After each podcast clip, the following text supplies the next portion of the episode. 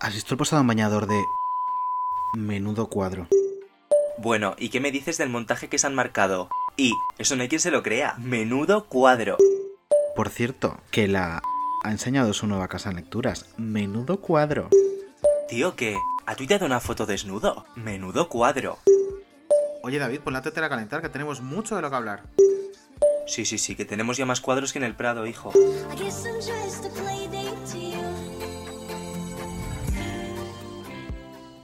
Hola amiga, ¿qué tal? Muy bien. Oye, programa 18. Eso te iba a decir, que nos hacemos mayores de edad. ¿Cómo te sientes? Pues me siento que ya puedo hacer lo que quiera, cariño. Me siento eh, casi legal. claro, es que esto yo además lo estoy pensando. Y esto lo viví hace poco. Tú ya esto lo debes ver con cierta Eres una hija nostalgia, de la gran puta ¿no? maricón. Eh, que tengo 28 años, que, o sea, perdón, 29, que 29, tampoco no es te que... quites, no te mm, quites. Es que siempre se me olvida cuántos tengo. Tampoco es que lo tenga olvidadísimo, que es que te piensas que eres la única que ha sido joven, guapa. Y no es tengo que aprovechar lo mío, tengo que aprovechar lo mío. Oye, programa 18 con menudo invitado. Menudo invitado sí. tenemos. Mira, está, está calladito porque sabe que no, que no puede hablar todavía. Sí. Vamos a dar una Eh, pista. Vamos a dar una pista y es que hoy no es que tengamos un hombre, que eso ya es raro con nosotros. Sí. Siempre traemos a mujeres. Es que somos tres Davices. Eh, Tenemos David al cubo y Andújar al cuadrado. Y lo yo tengo que hablando, es muy decir heavy. que es una de las entrevistas soñadas de David Andújar. Sí, sí, sí. Que hoy se cumple sí. un sueño. Vamos a poner, si te parece, el audio de Venga. introducción y hablamos ya con él.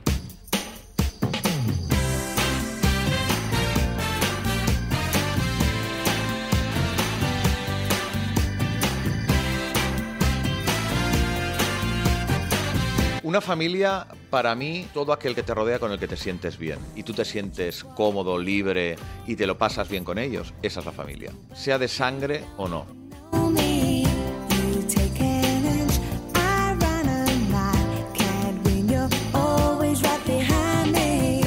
Isabel Pantoja ha firmado por esta casa, por Mediaset, y es concursante de Supervivientes 2019. Forever.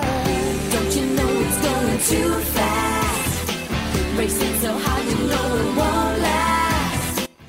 Que se acerca el momento. Recordad rápidamente, primero el, carri- el carillón, que no se comen uvas, luego los cuatro. Ahí está el carillón. Carillón. ¡Feliz 2019!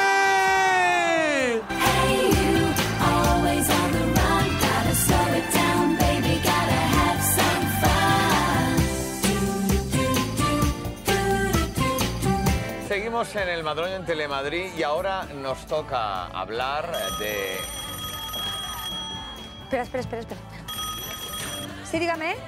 No, no quiero fibra. No, porque luego me hace ir al baño. ¿Qué óptica? ¿Qué es eso de fibra óptica? No lo entiendo, hasta luego.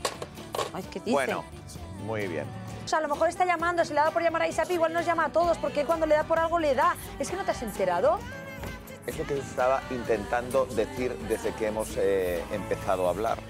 Lo que pasa es que, claro, como no me dejas, Ay, de verdad que sensible estás, ¿eh? Desde que has cumplido años.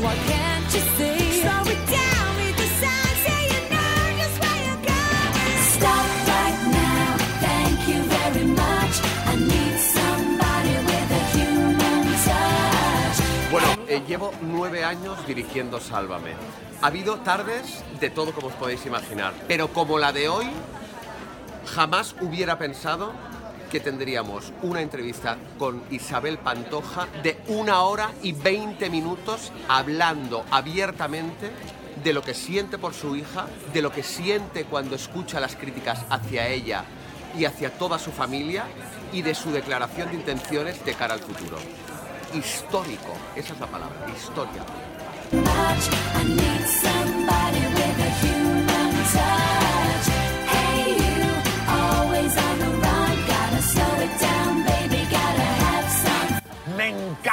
María Carey. Y a mí. Vamos Venga, allá. que suene, que suene. Mira, mira, mira, mira, mira, ya. Ya. Don't wanna love us Christmas. That is just what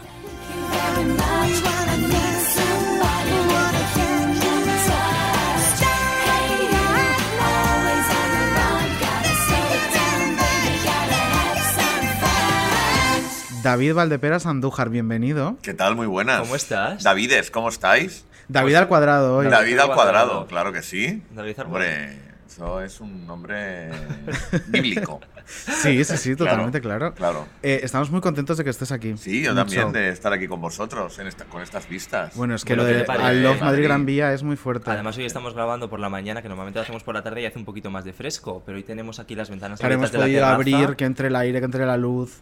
Y si oís a- algún ruido de un avión, pues cariño, es lo que tiene grabar en una terraza. Pues, chica, Lo claro. sentimos de antemano. Pero se ¿Qué está, vamos a hacer? vamos, estupendamente. Así Mejor estamos que en brazos. nosotras. Eso. Que es lo que toca. Oye, David, fíjate, estaba escuchando el audio y ese momento de, de Pantoja, que es lo que hemos comentado. ¿Cómo se siente al saber que estás haciendo historia? Porque ese momento en el que, por ejemplo, eh, decías lo de supervivientes. Joder. eh, Llevábamos unas heavy. semanas que se especulaba, yo creo que había aparecido en alguna portada de alguna revista que estaba negociando Sí. con supervivientes, pero mm, en realidad nadie creía en aquel momento ¿eh?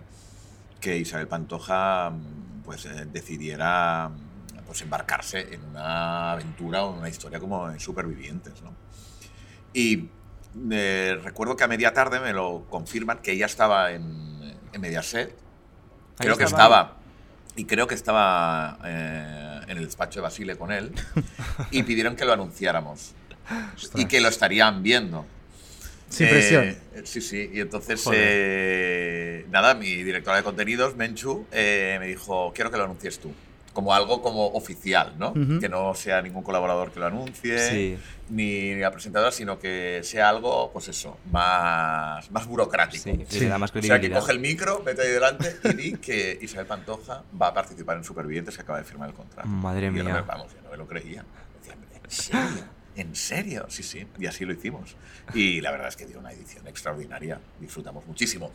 Y ah, cuando escuchábamos ahora el audio es lo que os decía.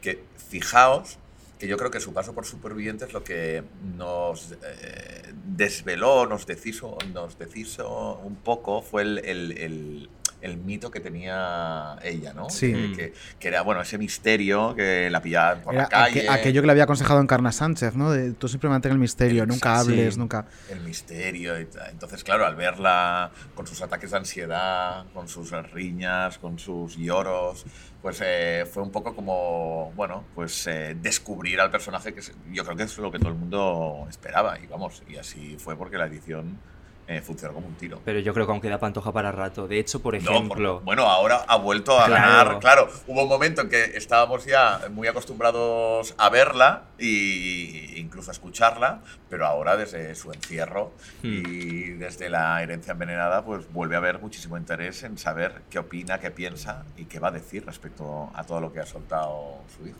Y esto, Sí. fíjate, perdón. No, iba a decirte, estamos acostumbrados cuando se hace una entrevista a Isabel Pantoja que sea en revista, que sea a través de exclusiva Claro. en, en Hola. ¿Tú crees que vas a ver alguna vez a Isabel Pantoja en un deluxe, en Sálvame, Mira, en plató? Yo nunca pensaba que veríamos a Isabel Pantoja en Supervivientes. Por lo tanto, si la hemos visto allí, yo creo que la podemos ver en cualquier lado. Es muy imprevisible. Yo creo que, mm, que la veremos. No sé si en un deluxe, no sé si en un especial, no sé si en una herencia envenenada. A mí me encantaría Bueno, qué sueño. hacer una herencia envenenada y que Es que fuera ella. Sería sueño. como cerrar el círculo. Pues Sí, sí, sí, sí. Pues sí. Sería fantástico. Yo creo que sí que la veremos. No sé cuándo, pero, pero hablará. Hablará. Mm. Seguro, estoy seguro que sí. Lo que iba a comentar es que, fíjate, eh, tú anunciaste eh, la participación en Supervivientes, que además era una cosa que ni internamente, que nosotros llevamos las redes y siempre es, hoy van a anunciar en Sálvame a fulanito y tenías ya preparado para venderlo. Ni eso se nos avisó, fue como, ¿qué ha dicho Valdeperas? Pero todo eso comenzó, ese deshielo que llevó a esa participación, comenzó en Sálvame, aquella tarde que llamó por teléfono Exacto. y estuvo Claro. Carlota eh, dos horas ahí con el móvil en la solapa. Claro, eso fue, claro, eh, la apertura de una nueva etapa para Claro. Pantoja, porque nos quedamos todos. Ella, eh, si tú repasas su historia, eh, puntualmente ha hecho intervenciones de ese tipo. Sí. Todo el mundo Mm. recuerda la de Canal Sur, de, eh, la famosa frase. Que lo sepa todo el mundo. Claro, y Sí. estoy harta de la familia Rivera, y, eh, que puntualmente lo había hecho, pero es verdad que hacía mucho tiempo que no cogía el teléfono con todo el calentón Hmm. y te daba pues una tarde gloriosa como, como aquella que, que fue, que yo creo que llamó a Chelo. Sí, Chelo sí, se llamó a Se levantó. lo estaba disfrazada de Amy Winehouse. Sí, sí, sí, es es que verdad, ahora memoria, eso. es verdad. Vino y me dijo, es la pantoja, es la pantoja, es la pantoja, es la pantoja, que quiere entrar. Pues, eh, digo, pero no vamos ni a llamarla por el teléfono, o sea, directamente. Nada, cariño, al micro. Eh, dale, al, al- dale al altavoz que no, no vaya a ser que la perdamos. Y aparte que eh, fue ya muy recambolesco, era como un vodevil, porque el hijo llamando por otro lado, que no le cogía el teléfono a la madre, al final los pusimos a los dos, mamá, por favor, cuelga. Sí, sí. Fue, fue- y es verdad que eso fue como la puerta a, a- Al deshielo, al totalmente, deshielo total, sí, sí, sí. Y a poder disfrutar del personaje. Poder y, des- y desmitificarlo, porque al Y final es lo que ha ocurrido. desmitificarlo. Que eso fue gracias a Supervivientes. Sí, Eso sí, fue sí. gracias a Fíjate que yo eh, dirigí las campanadas con Raúl que hizo ella. Sí, Eh, las que hizo con Jorge, ¿no? Sí. Exacto, que yo creo que era del paso del 2011 al 2012. Y, y fue. La verdad es que, que fue, fueron unas campanadas muy elaboradas. Las preparamos con ella porque cantó con Jorge. Sí, había un My Way, piano, eh. Con un piano. Estuvimos ensayando con ellos dos. Cenamos varias veces en casa de, de Jorge. Ujú. Incluso la llevé yo a su casa. Me acuerdo, mía. mira, os voy a contar eh, una anécdota. Una noche quedamos para cenar en casa de Jorge, Sí.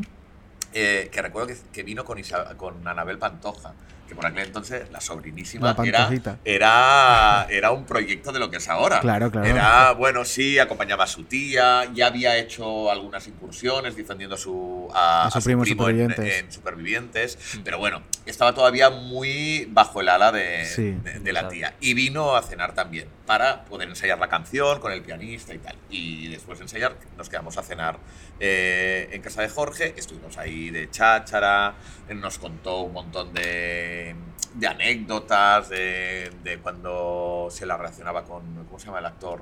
Este, Con Coronado. Con Coronado. Coronado, es verdad. Que, que a ella le encantaba, que tal. Bueno, estuvo, Sí. estuvo ahí, la verdad, muy cercana y muy, y- y muy bien la conversación.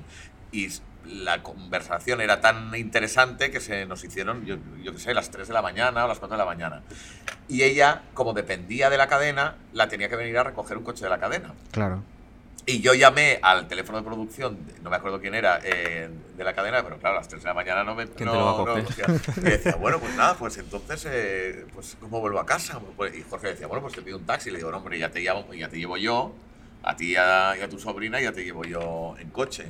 Y me acuerdo que, que íbamos ahí, lo, eh, estaba Raúl, estaba la prima, estaba Isabel y yo, y, y nada, la llevé a su casa y hacía bastante frío. Y, y en el coche que tenía entonces podías calentar el El asiento. asiento. Pero me pasé de. de, de- como de, de- de demasiado calor. y al Claro, Isabel a la parrilla. Oye, oye, que me, me sube un calor, me sube un calor por aquí. ¿Pero qué es esto? ¿Qué tal? No sé qué. Y, y nada, y aparte habíamos bebido un poco. Y le digo, hostia, como nos paren, eh, vas a ver la que se va a montar. Dice, tú tranquilo, que si nos paran, déjame hablar a mí. Es que de verdad. ¿Cómo es ella? Menuda fantasía, por favor. ¿Cómo es ella? Y ya con el calorcito Sí, por ahí. pero fíjate que después de aquellas campanadas eh, se molestó muchísimo por algo que, Qué raro. que ya que comentamos en Sálvame, porque el cordón que le dio al hijo, cada día sacábamos un cordón diferente, porque se, parece ser que Paquirri le regalaba un cordón eh, de oro a cada una de A las personas parejas. que amaba que Lolita se dice que tiene uno. Exacto, Bárbara Rey tenía otro y tal. Y entonces eso le molestó muchísimo, me llamó en directo, me dijo del mar que tenía que morir y a partir de ahí ya, ya no volví a hablar con ella hasta que Chelo me la pasó Jolines. la famosa tarde de autos. Qué fuerte, Sí, sí, qué sí, fuerte. Oye, hablando ahora de las campanadas, tú las has estado dirigiendo, pero también las has estado dando. Sí, con Carmen. ¿Qué disfrutas, qué disfrutas más? ¿Estar delante de, de las pantallas? Pues mira, delante de las cámaras eh, la verdad es que disfruto en, en los dos lados. Me lo paso muy bien porque hacer, por ejemplo, dirigir unas campanadas es súper divertido. Es, es muy, es muy emocionante.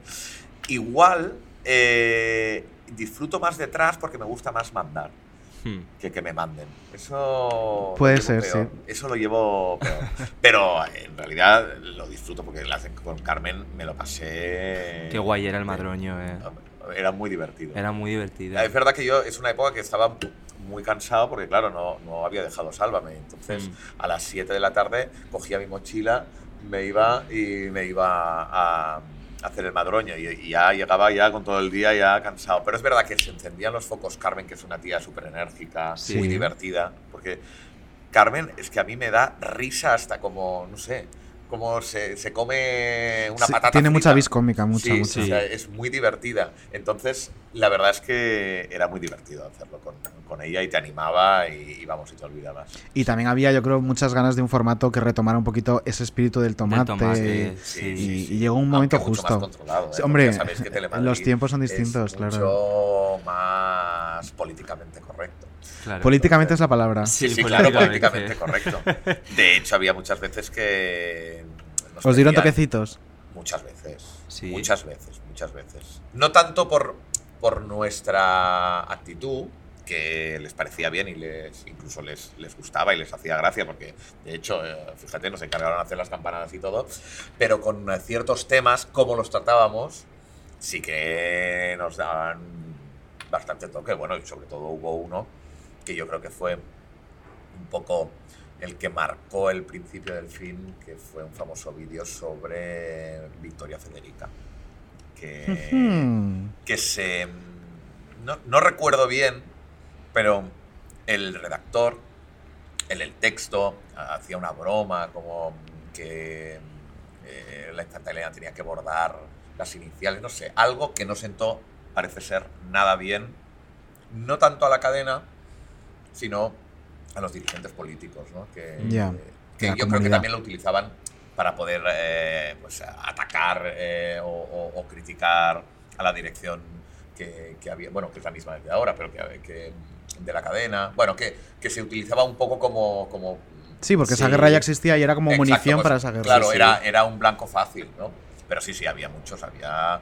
Yo creo que, no sé si a diario, pero semanalmente había, había toques de atención por Joder. alguna cosa u otra. A ver, pero también yo creo que era nuestra función, teníamos que ser... Hombre, es que si no, claro. Es que es- claro. Y- Pero un formato tan gamberro como Sálvame en Telemadrid No, o- es imposible, es No. imposible. Es impensable. Bueno, y, y- y yo también te digo, y, y no en Telemadrid, yo creo que fuera de Mediaset un formato como, Sí, como Sálvame sería muy, muy, muy difícil que En una pública, desde luego que no, y en otras privadas, yo creo que tampoco. Tampoco. Tampoco. Tampoco. Porque es verdad que nosotros trabajamos con muchísima libertad, Hmm. muchísima. Y hay veces que, mm, bueno, es que también yo creo que es nuestro papel, ¿no? El ir un poco más allá. Y es el valor de Sálvame, creo Claro, yo. No, claro. no, Y es lo que os diferencia. Y que, bueno, eh, las reglas, pues las rompamos.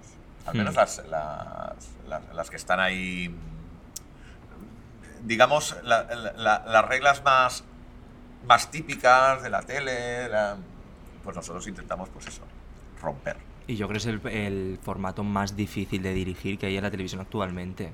O sea, es una escaleta. Sobre todo porque es muy largo.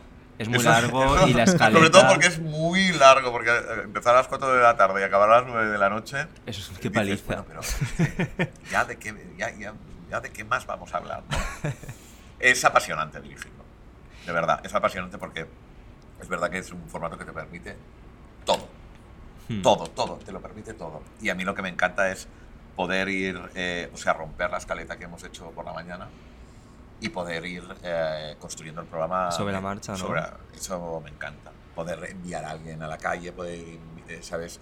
Eh, llamar, romper, eh, no sé, eh, ir que se vaya construyendo a medida que lo haces. Eso, eso es lo que más me divierte. Mm, Y además a ti te gusta mucho el movimiento, que eso nos lo dijo Nos lo Lidia Lozano, sí. que a ti te gustaba mucho sacar la cámara. Sí, sí, a mí me encanta que se mueva. Me dijo, eso tiene que ser que en su cabeza se monta películas y Sí. las hace sacando la cámara de plató. Sí, sí, sí, sí, sí, me encanta. Aparte, a mí me gusta mucho el cine.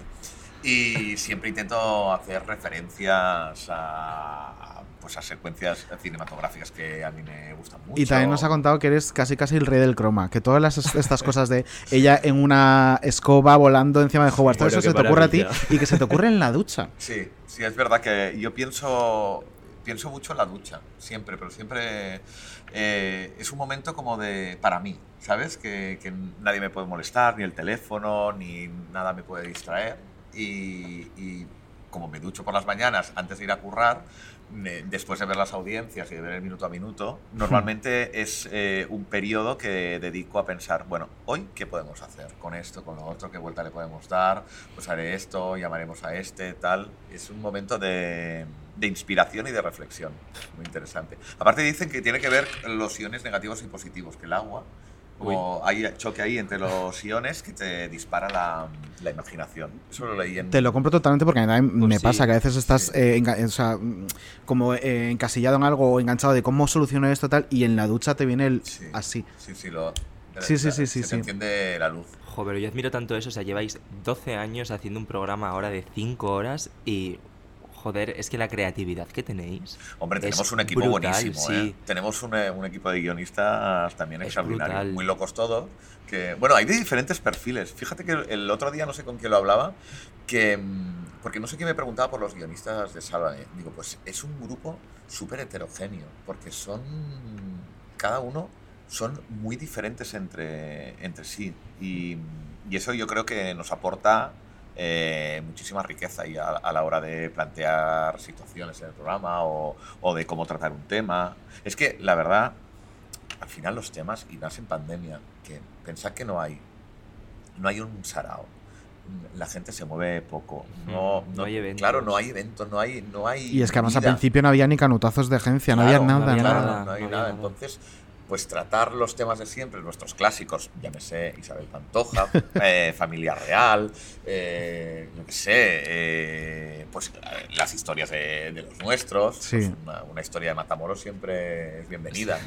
Pero claro, hay, hay que hacer algo.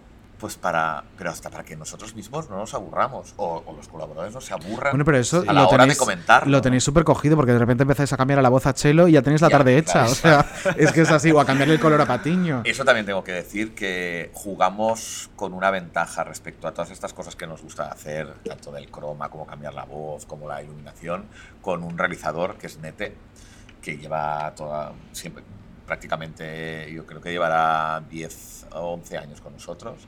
Y que también es un loco de, de- de la imagen y que le encanta. A ver, obviamente cuando todo funciona así de bien es porque habéis encontrado lo Claro. mejor en cada departamento. Claro. Sí, sí, el mejor sí. guionista, el mejor realizador, el mejor... Y los colaboradores que también saben jugar. Claro. dónde están. hombre, por supuesto. ¿Alguno te lo ha puesto difícil en ese sentido? En plan. Jo, me está ridiculizando mucho con esto. Hombre, eh, de entrada siempre es no. La mayoría. No, es no, yo no quiero hacer esto, yo no quiero disfrazarme, yo no quiero tal, pero al final eh, saben que, que forma parte de la idiosincrasia del programa y que tienen que hacerlo y aparte de ellos luego lo disfrutan, ¿eh? Lo disfrutan Sí. muchísimo.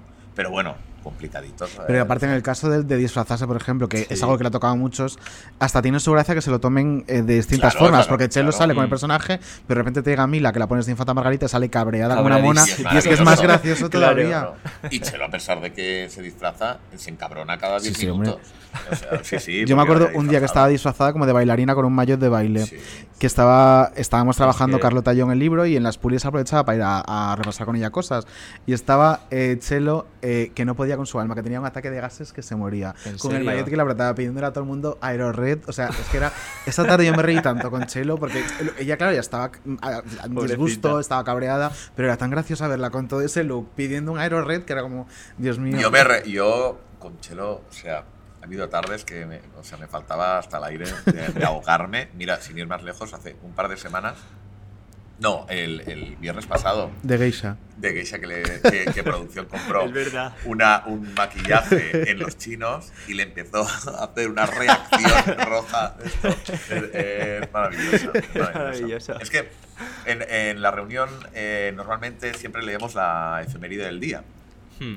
o las efemérides que Sí. sea. Y a raíz de ahí, muchas veces pues nos inspiramos para, para poder eh, pues, disfrazar alguno o, o- o recordar o hacer un apunte cultural. A mí me, me gusta Sí. Sí. poder recordar ciertas cosas o, ¿sabes? No sé, que al final es una excusa para poder hablar de algo que si no, pues no, no lo hablarías. En el fondo también somos bastante culturales. En el fondo Es y en la sois, superficie, lo hablábamos hace muy Sí. poco, eh, porque siempre está como este patanegrismo, ¿no? Este, como que Sálvame es un género chico, ¿sabes? Es Claro. algo que no es, no es la tele propiamente dicho y no es el ejemplo a seguir, pero al final, eh, ¿dónde va la gente a presentar una canción? ¿Dónde va la gente a hablar de un libro? ¿Dónde va una chica a hablarte de su obra de teatro? ¿Dónde? No, en no, Sálvame. nosotros, por Es que ejemplo, Sálvame. Eh, recuerdo que hicimos una sección que era como un cuadro, creo que se llamaba. O- no, de hecho creo que se llamaba Menudo Cuadro, como este podcast. Cuadro, exacto. Sí, sí. Menudo cuadro, es verdad. Como este podcast. Y, al final estábamos hablando eh, de, de Velázquez o de Goya eh, a las cuatro y media de la tarde. con la Sí, sí. excusa, pues eso, de ver a Mila de Menina, que posaba para que la pintaran, o, o Chelo, recuerdo que hizo de Duquesa de Alba, de la maja vestida, ¿sabes? Pero que, que al final estamos hablando de Que sí, historia del o arte. ¿Por qué la mayoría de la claro. gente a día de hoy sabe qué cuadro es el Matamua? Claro. Por Porque Sálvame. nosotros- porque Chelo Por pintó Chelo. uno y lo fue a Claro. a- Por a- Chelo. Claro. Esas son las cosas que me gustan. Sacar la cámara del plato. Sacar la cámara Sacar y la cámara. toda encabronada, vestida de taitiana, por las calles de Madrid. que luego llegue y no la dejen pasar. Que no la- Y que llame la Llamando a. Tita. No, Pobrecita. maravilloso, maravilloso. Bueno, vamos a centrarnos, que nos hemos Venga. metido, claro, es que nos encanta a las tres rajar, rajar, y de Claro. repente llevamos 25 minutos y no hemos empezado con el contenido del programa. Venga, vamos. Ah, no, Vamos todavía a- no hemos empezado Todavía no hemos empezado. Esto era como la previa. Eh, vamos a lanzar la cabecera de la primera sección, Vale. así te veo la reacción en tu cara y lo Vale. abordamos.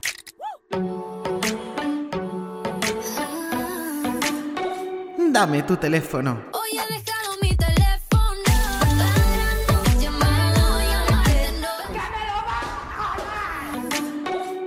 Dame tu teléfono. ¿Quieres que te dé mi teléfono? El no, no, No lo necesitamos, no necesitamos. que lo saques sí, que lo saques sí y lo tengas sobre la mesa. no. Vale. Oye, este es el dame tu teléfono más eh, fuerte, yo creo que vamos a hacer. En- Yo creo que sí, ¿En porque este teléfono yo creo que Cuadro. Sí, sí. eh, vale oro.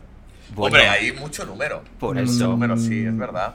Es verdad. Nos interesa, nos interesa. A ver, te cuento un poco cómo es. Esto es- Sí. es, una sección que es un reto. Ajá. Eh, son cuatro pasos y al final de- es un poco como eh, ¿cómo se llaman? Sálvame. Eh, eh, quiero dinero, ¿no? Sí, quiero dinero. o dinero. quiero dinero. Entonces son como cuatro retos y al final hay un premio. Te puedes plantar en el paso que tú quieras, decir, ya pues mira, no te voy a enseñar esto, pero si llegas al final hay un premio que es muy guay. Vale. Entonces, Vale. eh, empezamos con el primero, ¿te parece? Venga, Claro. empezamos con el primero. Venga. Me encanta ¿Tú jugar. o yo? Venga, te lo leo yo. Venga. A ver, Andújar. El primer reto. Nos tienes que enseñar el último mensaje que has enviado. ¿A quién y el contenido? Si quieres puedes mirarlo antes. El último mensaje que he enviado. ¿Qué has enviado tú? ¿A quién? Y el contenido. Sí, no vale que sea a nadie del equipo, ¿eh? De menudo cuadro. Claro, si me has puesto un WhatsApp de estoy aquí abajo. Claro. No, No. porque él me ha llamado. No me ha puesto Ah, un mira. WhatsApp. Sí. Mm. El último que he puesto. A ver. Mm, a las 11 y 57 minutos. A ver. Os leo el texto. Sí, sí, Sí. claro. Yo pongo, ¡Olé! Voy a celebrarlo. Y pongo un emoticono de una copa. Ajá. ¿Y a quién es? A mi productor, Sergio. Vale, estaba celebrando el dato Sí. de audiencia. vale. No, estaba celebrando que esta mañana me he hecho una PCR y entonces Ah, no. justo a las Ah. 11 y 48 minutos me ha puesto negativo. Han cantado negativo. Ha encantado negativo, Estupendo. entonces... Ah, estupendo. Este ha sido el último mensaje. Esperabais algo más picarón, ¿eh? Hombre, pues de repente, a lo mejor, no sé. Eh, pero está muy bien, está muy bien. Negativa vas, superado. mm, claro. Además, Pues yo fíjate, creo que en. Sálvame con la que tenéis ahora es una buena Sí, sí, es noticia. una un buenísima noticia. es una PCR. sí. Es una buenísima sí. noticia. Después del el sustillo de paz, pues oye, que está Ese ha sido el fenomenal. último que he enviado. Sí. Eh, vale, pues, Pues nada, primera prueba estupendo. superada. Check. Check. La segunda es que tienes que enseñarnos la última foto de tu galería. Mm. La última. eh, vamos a ver. Eh, nos va- eh, si os No vale que esté hecha en este hotel, si, también si te os, digo. si os asustáis, No, no, no. No, lo siento. ¿eh? hemos visto de todo. No, pues mira, pues, pues es muy chula la foto.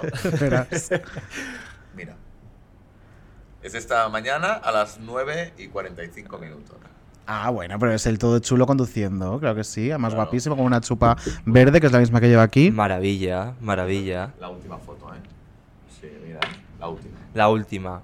Corroboro que no miente, es la última de la galería. Pues nada, check, dos pasos ya conseguidos. visto? Muy bien, muy bien. Además, sin, du- sin dudar, o sea, para adelante.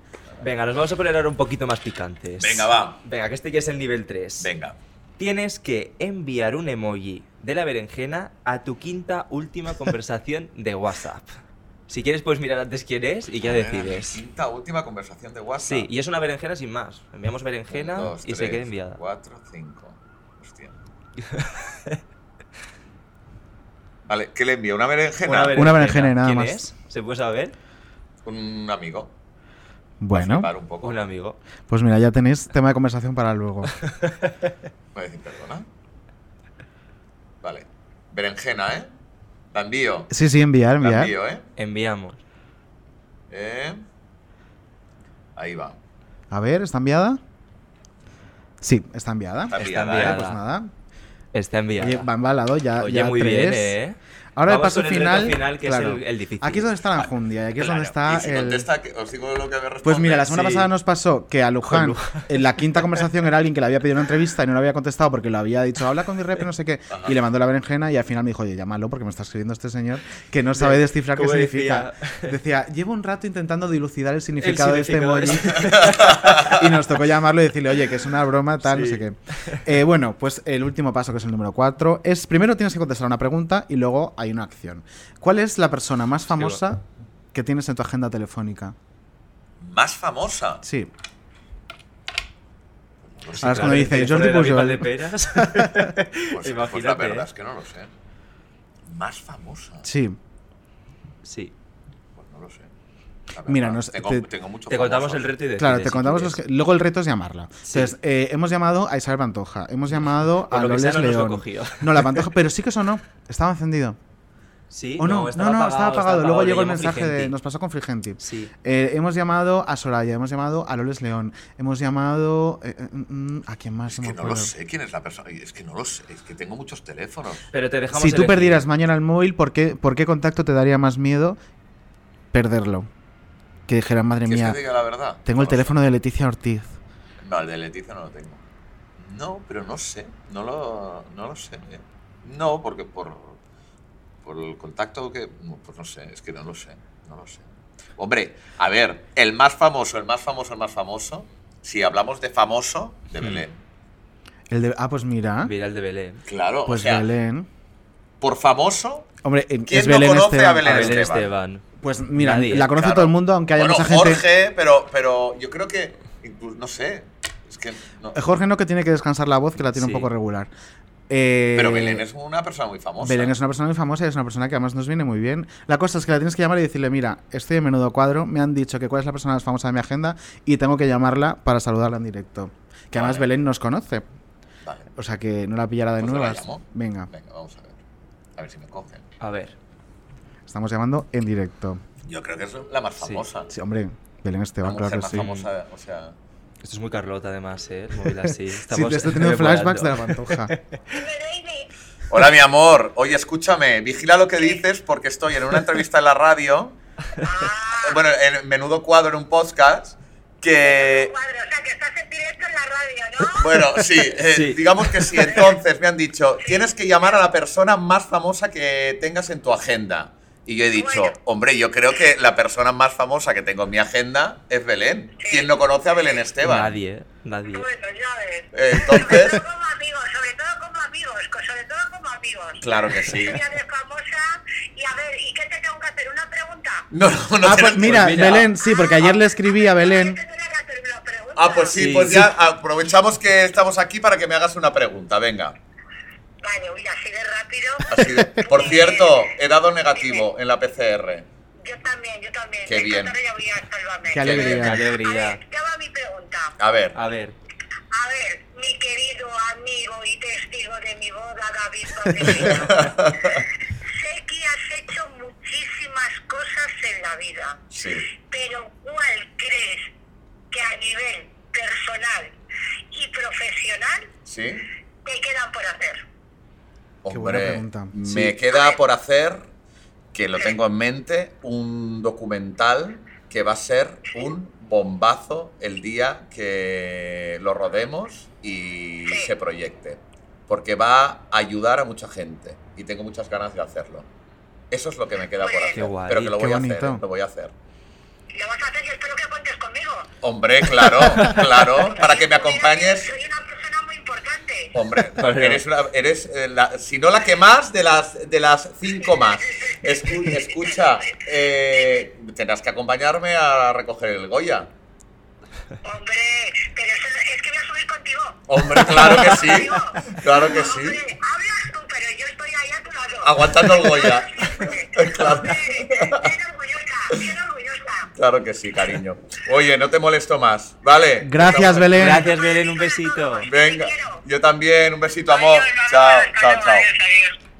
Oye, prueba más que superada, qué bonito. Sí, Quiero mi regalo, ¿eh? Y encima- Este ¡Qué es tu regalo. Me encanta. Le estamos la dando bolsa la de menudo cuadro. bolsa oficial de menudo Eso es. cuadro Oye, me encanta, con Frida ¿eh? Kahlo. Es ¿Te de Soy gusta? Pitita, no sé si conoces la marca. Sí, sí, sí, pues sí. hemos sacado una línea de merchandising con Juanjo, que es el alma mater de Soy Pitita, y la verdad es que es preciosa. Me es encanta, muy bonita. muchísimas gracias. Y siempre La regalamos a- Les enviaré la foto cuando la lleve. Ah, pues mira, pues te agradeceremos en el alma. verás, Oye, encima verás. qué bonito que nos has dado esta exclusiva de, de un documental proyectado por ahí. Qué Sí, bonito. Qué sí, sí, guay. es una historia. Es una historia que hace mm, tiempo que.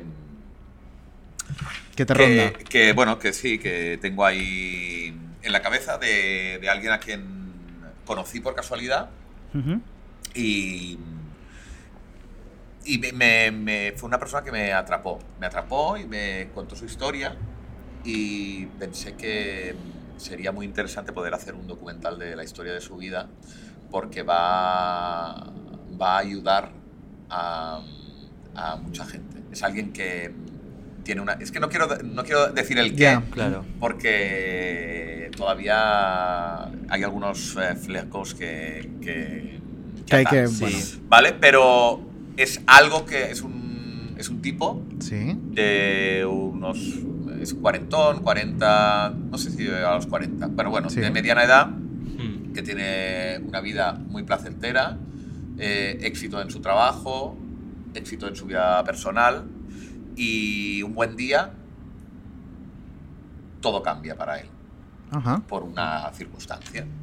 Y, y entonces creo que esa circunstancia que hace que su vida cambie y, y tenga otra forma de, de- de relacionarse con las personas, de la visión de la vida, de lo que él espera, eh, creo que, que, que ha hecho, o sea, que, que lo ha hecho muy, muy bien, que, que- que se ha adaptado a su nueva situación de una manera ejemplar. Y creo que hay que contarlo, como lo ha hecho. Oye, qué guay. Me está Y- sonando a derribar estigmas y me está gustando. Sí, Sí, efectivamente. me está gustando. Has- sí. lo has pillado, exacto. Me está De- gustando. Derribar muchos estigmas que, que, pues, eh, desgraciadamente hay y que, y que él es el ejemplo de que hay que mm, desterrar esos eh, estigmas. Entonces lo convencí para que me dejara contar su historia, pero yo no la quería contar sin él, sino que la contara él mismo. Claro. Claro. Y después de unos meses de negociación aceptó. Y en eso estamos. Jo, En qué bonito. estamos, Ay, qué en guay. eso- en eso estamos. Os puedo dar el. Tenemos hasta el título. Ah, pues si lo El quieres título dar. sí que os lo puedo dar porque el título es de él, ¿eh? Sí. A ver. Es de él. Y se llama Un beso donde más te guste. Qué bonito. Qué bonito, Qué evocador, ¿eh? ¿no? Qué- Espero, bonito. espero que algún día lo podamos ver y. Jolín, pues y mira. invitaros a la presentación. Pues y nos eso, que nos encantará dará el. Goya, pero no. Es o que sea, huele a Goya. Sobre todo para él. Para lo que Joder. representa. Pues me, Pues me no. estoy imaginando por dónde va y me encantaría que Sí. llegara ese momento, Os, sinceramente. os- os- os lo contaré, os lo contaré cuando pueda, os lo cuento. Fenomenal. Guay. Pues nos encantará saberlo. Eh, pues oye, reto conseguido, encima súper bonito. La Hombre, exclusiva y, de ese y con mi documental regalo, proyectado. o sea, aquí. Eh, vamos a, a la ¿Has chichita. visto? Yo no he tenido No, no, no, No, ni, ni- problema, ni ¿eh? medio miramiento. Y aparte, yo creo que eh, más famosa que Belén, No, yo creo pocas que. personas tienen que haber, ¿eh? No, En no, este no, país no. no Hasta hay. ahora es la llamada más famosa, eso es así. Claro que sí. Eh, vamos a escuchar un corte. ¿Luján a quién de- llamó? Luján llamó a Soraya y no se lo Y cogió. No nos lo cogió. No se lo cogió. Así que mira, ya desde luego a Luján la ha superado. Eh, vamos a escuchar un corte de este fin de semana de Socialité, que es un Ajá. tema que va a traer cola esta semana, estoy seguro en Sálvame. Y digo, pues mira, primero lo comentamos aquí. Vale. Bien, pero vamos a empezar por la noticia bomba, esa noticia que nos ha llegado a la redacción y que podría cambiar el rumbo una vez más de la relación madre e hijos. Y hasta ahora las cosas estaban tensas. A partir del momento en el que yo cuente esto, puede cambiar todo. Así que muy atentos porque os digo que Kiko Rivera quiere hacerse las pruebas de paternidad. Ha llamado a uno de los hijos del doctor Cariñanos, el doctor, el otorrino de Isabel Pantoja, para comentarle la idea que le ronda en la cabeza. Ambos, Francisco y Kiko, que se llaman igual, han tenido una larga conversación de horas y además la conclusión es que ambos quieren someterse a esas pruebas de paternidad y dejar cerrado este capítulo. Las caras de. Valdeperas. No. Yo me quedé muerta. No lo sabía. ¿Que Kiko quiere hacerse la prueba de Sí. paternidad con el hijo de Cariñano? Eso lo ha contado el, el hijo en primera que es, es uno de los hijos de fuera del matrimonio ya. Sí, sí, no sí. sí, es. de- Me... Hostia. Eh, la verdad es que... Yo no sé qué le... Realmente, ¿eh? Yo no sé qué le está pasando a Kiko Rivera. Se viene Yo creo que ha sido un terremoto tan grande eh, Pero cambiar tu imagen una- de tu madre en tu cabeza que, que, está superado. Yo creo que es Sí. una revolución personal. incluso, Sí, sí, sí, Sí. totalmente. Yo creo Es que principalmente lo es personal. Y que está como cambiando la piel. Sí. No sé, o o sea, me parece un temazo. Eh, aunque yo. eh, no, yo no tengo sospechas o dudas o información que me haga pensar que. Que el padre de Kiko no sea. Me, me hace gracia porque toda la gente que, que sois duchas en el tema eh, pensáis igual, porque esto lo hablaba con Pilar Ir hace unas semanas, me decía, yo no tengo ninguna duda de que, es que- de que el padre es Paquirre, pero parece ser que Kiko sí. Es que se parecen un montón. A ver, el parecido Sí, físico está ahí, pero los genes son tan caprichosos. brutal. Claro, Ya, pero, pero- pero mira, yo creo que también, mira, hay que pensar. La época en la que mm, Kiko es engendrado, Sí. Hmm. eh, finales de los 80, la sociedad andaluza de la época, muy tradicional. La educación de Isabel. La educación de Isabel, profundamente. Que llegó virgen al eh, matrimonio. Hmm. Eh, Doña Ana. Doña Ana Doña controlando. Eh, ella ya empezaba a despuntar como artista. Sí. Pero a lo mejor todo eso es la razón de mantenerlo en secreto. Pero tú, o sea, ¿tú te imaginas a Isabel teniendo un desliz así en esa época? A mí me choca. Pero si pasase, choca, ¿eh? si pasase, todo esto cuadraría para que lo No, no, no. mantuviese. A Claro, ver, obviamente, desde ¿eh? luego. Pero yo lo veo muy complicado. Y sobre todo, y sobre todo también porque yo creo que ella estaba, al menos al principio, Enamorada. no sé si enamorada, supongo, ¿eh? Pero mm, yo creo que más que enamorada, innubilada por, por lo que representaba. Sí, entregada a la historia. Fijaos Sí. lo que era la figura de un torero como, como Paquirri a finales de- o a mediados de los 80.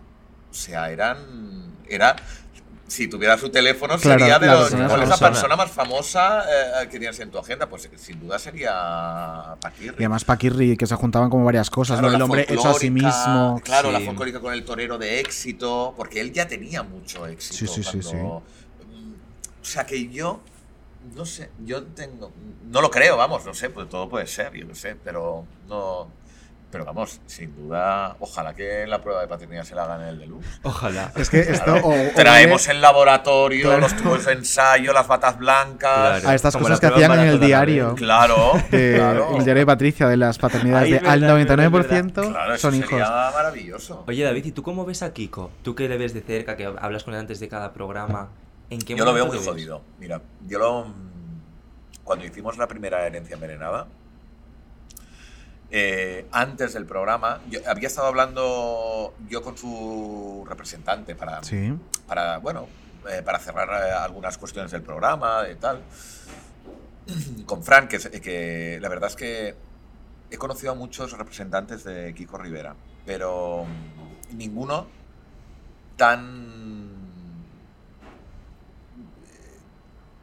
tan es que no es una cuestión de profesionalidad, sino es una cuestión de, mm, de transparente. Hay, hay representa- o los representantes, Sí. es verdad que tienen que proteger a sus, a sus representados y tienen que jugar seguramente de polis malos con nosotros. Claro. Pero en este caso es un amigo suyo de, de siempre, Fran. Entonces, no, digamos que no es. eh, él, él tiene otro trabajo y tiene su, su vida y, como por amistad, le hace pues de Sí, interlocutor con gestiones. ciertas cuestiones. Hmm. Y me gusta la transparencia y la franqueza con la que plantea las cosas, ¿sabes? Y eso se agradece a la hora de preparar una entrevista como la de. Y la de posiblemente eh, también lo cuide más de lo que lo han cuidado otros que han Sí, estado en ese puesto. Porque hay una amistad ya desde Claro. Hay un vínculo. Y bueno, y estuvimos hablando durante la semana y el mismo viernes, eh, antes de la herencia, estuvimos en una sala reunidos que me enseñó pues, algunas de las cosas que llevaba en la famosa carpeta Sí. y por Mm. donde... Ahí es cuando realmente, esa, aquello que os decía, la escaleta que tenía, Se pensé, fue esto no va Se a servir de nada esto no va a servir de nada, porque todo es, o sea, nosotros habíamos descubierto una serie de historias, pero claro, lo que aportaba él, claro, era muchísimo mejor que lo que teníamos Y que, y que nadie sabía. Digo, y esto lo va a cambiar todo. Y, y en esa conversación lo vi muy jodido, lo vi muy jodido, muy... como, como diciendo, lo que para mí era la referencia de, bueno, pues de, de, de- de diri- de tener a alguien a quien dirigirme cuando tengo un problema, de confiar en, en sus, Sí. en sus reflexiones o en lo que me diga, pues ya no existe. De la noche a la mañana me he dado cuenta que, mm, bueno, pues que era una referencia de cartón, Hmm. que no, que no realmente no, no tenía el valor que yo esperaba. Y eso eh, yo creo que lo tiene muy... muy Por eso decíamos que es una revolución interna suya Sí, a todos los exacto, niveles. sí, sí, Exacto, sí. Y es que sí. tratándose de su madre, es que me parece, me parece Y por eso este último paso también, a la única que puede no beneficiar es a ella. Me refiero, Sí. a él no le va a cambiar la Ya. vida que hoy descubra que no es hijo de Paquirri, porque en- a nivel económico es un hijo reconocido de Paquirri, con todo el derecho como Sí, los sí, sí. demás. Y ese vínculo con Y su la madre única roto. que sí que puede quedar mal es su madre. O sea, es como Sí. el último paso también de dejar en evidencia, eh, señores, mirad a quién tengo por madre. ¿Tú cómo Entonces- crees que va a acabar la relación entre Isabel y Kiko? O sea, ¿va a haber una reconciliación, crees, en un futuro? ¿No? No, yo creo que no. Yo creo que como mucho, en algún punto, se encontrarán y se, bueno, y tendrán una relación, no sé si cordial, pero, pero o sea, que, que podrán eh, saludarse.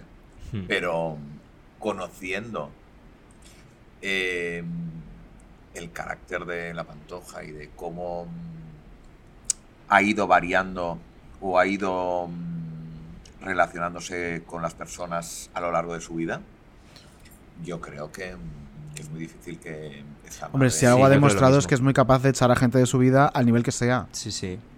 va a ser- sobre todo porque ella eh, yo creo que tiene una visión de la vida distorsionada. Sí. Yo creo que ella tiene una visión de artista como si estuviera encima de un escenario. Que le cuesta mucho ver lo que que, es la también, vida real. si ves un poco cómo ha sido su vida, puedes no, no defenderla, pero llegar a entenderla, ¿no? La imagen que se ha hecho de sí misma. Pero Desde pequeñita, de tú vas a despuntar, tú vas a ser la número uno, eh, tú eres la mejor de la familia, tú tienes que tirar para adelante. Que al final te vuelven loca, sí. Claro, es que no tienes un punto de realidad cerca tuyo en ningún momento. Sí, pero esto yo creo que ya ha superado todos los límites. Sí, pero O sea, me yo creo que no está acostumbrada. Ya es su hijo. Pues Ya, entonces, pero ¿qué tipo de vínculos pero- tienes? Pero mira, lo de lo- la- los vínculos de los las madres y los hijos, y los padres y los hijos, eh, mira, no tienes ni por qué eh, llevarte No. súper bien con tu padre y con tu madre. No, por ni- ni supuesto. tener- Al final la familia es lo que tú eliges. Por, por ejemplo, eh, tengo una relación muy, muy, muy, muy estrecha con mi madre, de, de muchísima complicidad, y jamás tuve esa relación con mi padre, de complicidad. Yo eso es algo que pero defiendo es- siempre mucho, que la sangre Sí, por la sí. sangre Claro. no... No, Hombre, eso la- depende de las claro. personas, ¿no? Pero no hablo tanto de sangre porque al final lo que decís, la familia es lo que tú es la que tú eliges, pero es que ese vínculo entre Kiko y, e Isabel yo creo que sí ha existido. O sea, siempre han estado muy unidos hasta ahora, ¿no? Bueno, ¿Han estado muy unidos o tú creías que estaban Claro, muy unidos? lo mejor es la Porque imagen mi que pequeño querían del dar, a lo mejor es claro, a lo Porque al mejor final, imagen, eh, pero es lo que hemos creído. mi pequeño del alma, estamos hablando de hace 30 años. Claro, Sí. claro. Claro, una madre, Sí, es cuando, o sea, cuando Ahí tú tienes a, a- a un niño de dos o tres años, tú tienes una relación con él que luego no tiene nada que ver con la que tienes cuando tiene 30. Claro. Sí. Que, claro, ahí Y que hasta llegar a esos 30 ha sido una relación de, de carencias, de, de ausencias, de internados, de mm, viajar por trabajo, que al final, por mucho que sea tu madre y por mucho que... Jolines, al final la- lo que hace siempre es la piel, el trato, el estar... O sea, yo considero Sí. más familia a gente que veo eh, por circunstancias Claro. mucho más que a gente que es mi familia. Digo, bueno, pues es que me da igual. Pues es que cuando tienes una madre a esos niveles, posiblemente la relación que tengas no tenga nada que ver con la que puede tener incluso con su abuela, que la habrá visto más. Sí. claro. Sí, sí, sí. Sí, luego. pero luego sí que es verdad que en, en entrevistas y en conversaciones nos han vendido pues esa relación idílica un poco. Bueno, yo creo que también ella, eh, a ver, es folclórica. Claro. Lo que le encanta también es... Y yo también es lo que quiero de una folclórica. Claro, por eso. es- es- forma parte del show business. Claro. Hmm. También, ¿no? Y de, de- de la familia, Sí. Claro. amor, de la sangre, de... Parece que Esa cosa tengan otra lorquiana. forma de, de querer como superlativa, ¿no? Sí. Sí. Y bueno, pues, pues no, eh, quieren como... Y que es la imagen que ha reforzado siempre en, en cuando llamó a supervivientes. Acordaos, te quiero, con gota, sin gota, pescando, sin pescar. Como, Pero es su señora, magia, claro. Claro. al final es... Por eso os decía que ella- yo creo que ella tiene una visión de la vida Distorsionada, claro. distorsionada y que ella se cree que, que está todo, eh, todo el día encima de un escenario y que, que- Sí, que sí. tiene que actuar, ¿no? No, Mm. no, pues no, la vida hay ratos que tienes que estar en el escenario, pero hay otros que tienes que estar donde tienes que estar. Y ya por cerrar este bloque, ¿te da pena, Isabel? A mí pena no. ¿No? No. ¿Pena por qué? Pena No, por... A mí no me da pena. Yo creo que mm, ella es, eh, toma las decisiones que, que cree y en función de lo que ella siente. No, pena no. A mí no me da pena. Yo opino como tú. Sinceramente, Sí. no yo opino como pena. tú.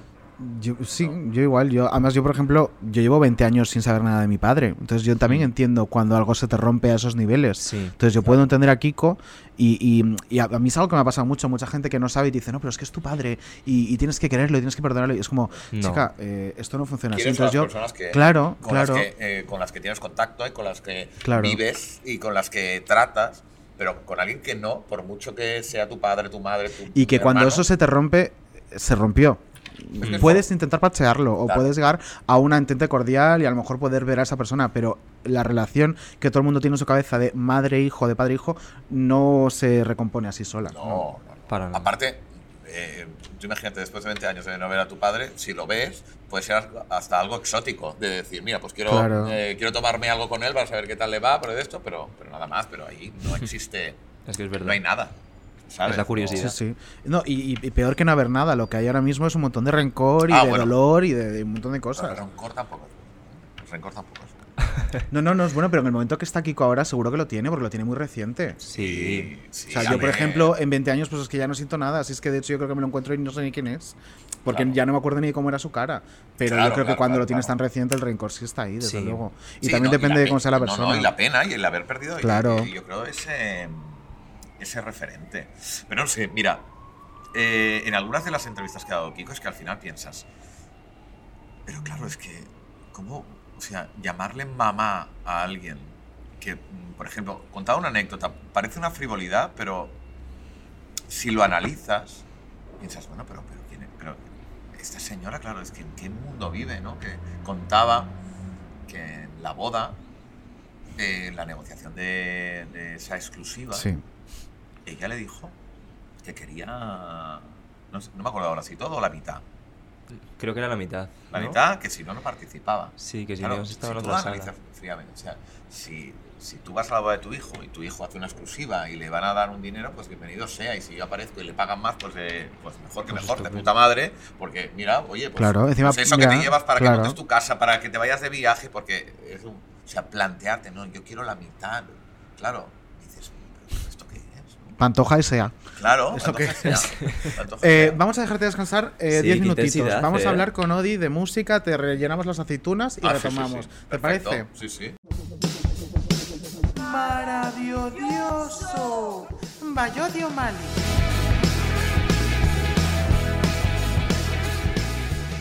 La entradilla de mierda para Odi. Pues estupendo, estupendo. ¿Ha Creo que te- Vamos. Sí. Creo que voy a cambiar la cuña esta de maravilloso y voy a coger ese corte nada más ya para siempre. Por Qué favor. maravilla. Odi, ¿cómo estás? Pues mira, estoy, estoy que ya es bastante. Estás, ¿no? Pues estupendo, cariño. Eso es. Cómo me alegra. ¿Cómo me alegro, tía, de estar ahí? de estar ahí. Bueno, cuéntanos, ¿de qué vas a hablar? Voy a hablar de. Porque, claro, iba todo deprisa, todo corriendo. Claro, venga, Eh, maricón. Sí, sí, sí. Voy a hablar de los Grammy y voy a hablar de Laura Pausini, que está nominada a un Oscar. Yes. Ahora hablamos. Vale. Laura Pausini a los Grammy no está nominada, pero a un Oscar sí está. Estupendo. Bueno, pero ya tiene ya Grammys, ¿no? Ella, pues bueno, tendrá el Grammy al cariño de toda esta gente. Bueno, No, no, no. ¿Tiene? Seguro. Sí, voy a buscarlo. Mientras tú hablas, yo los voy a buscar. Lo estoy buscando yo también. eh, Estamos Ah, bueno. buscando. Bueno, Estamos pues todos nada. muy nerviosos. Menudo equipazo tenemos de documentación. Sí. Estupendo. Hija, pues, lo que El. Google da un juegazo Sí, para, mira. para documentar. Es Tiene dos. eh, ¿eh? mejor Ah, álbum pues- pop latino Ah, no, 2006. tiene, tiene uno. Ganadora de ese en el 2006. Eso es. El de Por su álbum Escucha, que es un, es un disco que está guay, la verdad. Nunca he escuchado discos de Laura Pausini, os voy a ser completamente. Sí, hombre, este sí, el de Escucha, atento, no vas a volver. Es un temazo, por favor. Esa canción no era así, pero bueno. Eh, bueno, a lo, mejor, a lo mejor he mezclado dos, pero chica, yo por lo menos me acuerdo. Esa canción es ¿sabes? de Escucha tanto el mensaje. Esta es Esa es. para ti, dime si está. Igual ya deberíamos ahí. dejar de cantar porque la idea Sí, es que la gente favor. escuche este podcast y no que huya despavorida Por favor. buscando alguno de Xavi Martínez que no tiene podcast, está en Club. Bueno, pero entonces, eh, Laura Pausini no se lleva un Grammy, pero ¿quién se lleva un Grammy? ¿Qui- ¿Quién se gana un Grammy este año? ¿Quién ganó un Grammy? Pues la de todos los años. Taylor Swift, que ganó el premio álbum del año como en 2019, 2018, 2017, 16, 15, 14. Sí. Todas, Todos los ella años, todas. Desde que ella nació, eh, álbum del año, pues Taylor Swift. es una mujer Pero con folclore, ¿no? O Evermore. No, No, con folclore. Ah, Evermore- vale, vale. Evermore podría estar nominada el año que viene, que esto es una gran duda que, se sur- que surgió, el pensar, mm, ¿ella competirá con Evermore o mandará los discos regrabados a los Grammy? Porque esto es una locura que ella podría hacer. Esta ¿Podría hacerlo? Claro. Podría hacerlo porque son eh, es- se considera como si fuera un álbum de, de covers, en realidad, de sí misma. Con lo cual, sí, es un disco nuevo, podría competir. ¿Te ¿Y imaginas crees- que vuelva a ganar que- mejor ah? disco con el mismo disco? Sería ridículo. Como, como de sacarse la chorra muy fuerte. Pero yo creo que sí que eh, algo colará. Algo colará. Uy, creo no lo que sé. no, no en las principales categorías. eh, Creo que está. O sea, si la nominan a álbum del año con eh, Fearless, pues mira, perdóname, pero ya está bien. Ese disco ya ganó el álbum del año, no hace falta tampoco. O sea. Es que entonces vamos a darle premios Odeón a Sole Jiménez, porque claro. Claro. o sea, en Pues fin. ojalá. Que tendría más sentido, ¿no? Viendo Bueno, los Odeón. eh, tendría regulín, porque los Odeón. Yo eres- los que espero es que los que nazcan los premios Odion. Eh, mm, toma esta idea, recógela y, y- y premia a la gente. yo Hombre, tiene tengo los Amaro. Tengo los Amaro a lo peor del año. Y los Ya, pero los Amaro eh, no tienen ni percha. La gente no entiende quién es Melanie Amaro. Eh, los premios. Odion sí que tienen otra entidad. Pero vamos a ver, si cuelgo todos los años el post explicando quién es Melania Amaro. Ya, cariño, no pero que la gente. es porque Que no no, que no, que no. Bueno, en fin, ¿quién más ganó un Grammy? Venga. Bueno, ganaron los Grammy. ganaron Grammys mujeres, mujeres básicamente.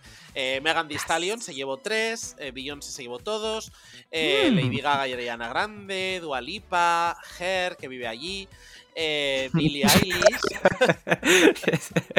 Her es este, conoceréis a Her no por las canciones que no habéis oído, pero seguramente sí, porque cuando veis la gala, eh, en los vídeos estos que hacen como el making of, la muchacha que monta el escenario y lo desmonta es ella. ¿sí? Pasando la mopa. Ella vive allí, pasa la mopa, hace las cortinas con la vaporeta, esto todo lo hace Her. Y luego Pues qué bien, ¿no? pone la camita al nórdico y se echa a dormir hasta el año siguiente.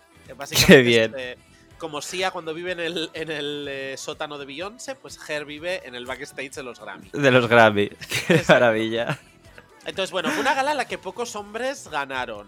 Pocos hombres. Bueno, pues mira, a favor. Exacto, para una vez Sí. que pasa, pues tampoco. Eh, El principal así ganador fue Harry Styles, que se llevó interpretación Ay, es verdad. feminista Con Watermelon Sugar. Estamos a favor de que Qué guay. Styles- de ganar un hombre que lo gane Harry Styles. Por ¿no? supuesto. Pues sí, porque por, lo menos se pone faldas, claro. Exacto, que es el Alfred García británico, pues bueno, vamos a, Sí, a claro. darle, a darle premios. Y luego ya, bueno, pues eh, John Legend, que lo gana todos los años, ganó el álbum R&B también, que es un poco... pues, Pero ese señor sigue haciendo música. Este señor eh, hace discos que eh, nobody cares, excepto los Grammy, que la categoría R&B básicamente está dividida entre Beyoncé y John Legend. Si no lo gana uno, lo gana la, la otra. Pero ellos Oh. tienen dos nombres, sacan una bola, ha salido Rosa, Beyoncé, ha salido azul, John Legend. Entonces ya sería una cosa así. Eh, y luego, bueno, pues eh, fue una gala, pues lo dicho, ¿no? De mujeres. Estuvo muy bien porque premiar a las mujeres siempre está bien. Una gala muy repartida donde nadie realmente terminó siendo gran perdedora porque todas rascaron de algún lado. Las que se llevaron poco se llevaron premios de peso, las que se llevaron muchas cosas, pues eh, como en el caso de Beyoncé, fueron cosas más anecdóticas. Pero bueno, pues, eh, pues eso, que fue una celebración del, del po- empoderamiento femenino. ¿Qué premio se llevó Beyoncé? Pues mira, Beyoncé se llevó el premio a mejor interpretación RB por Black Parade.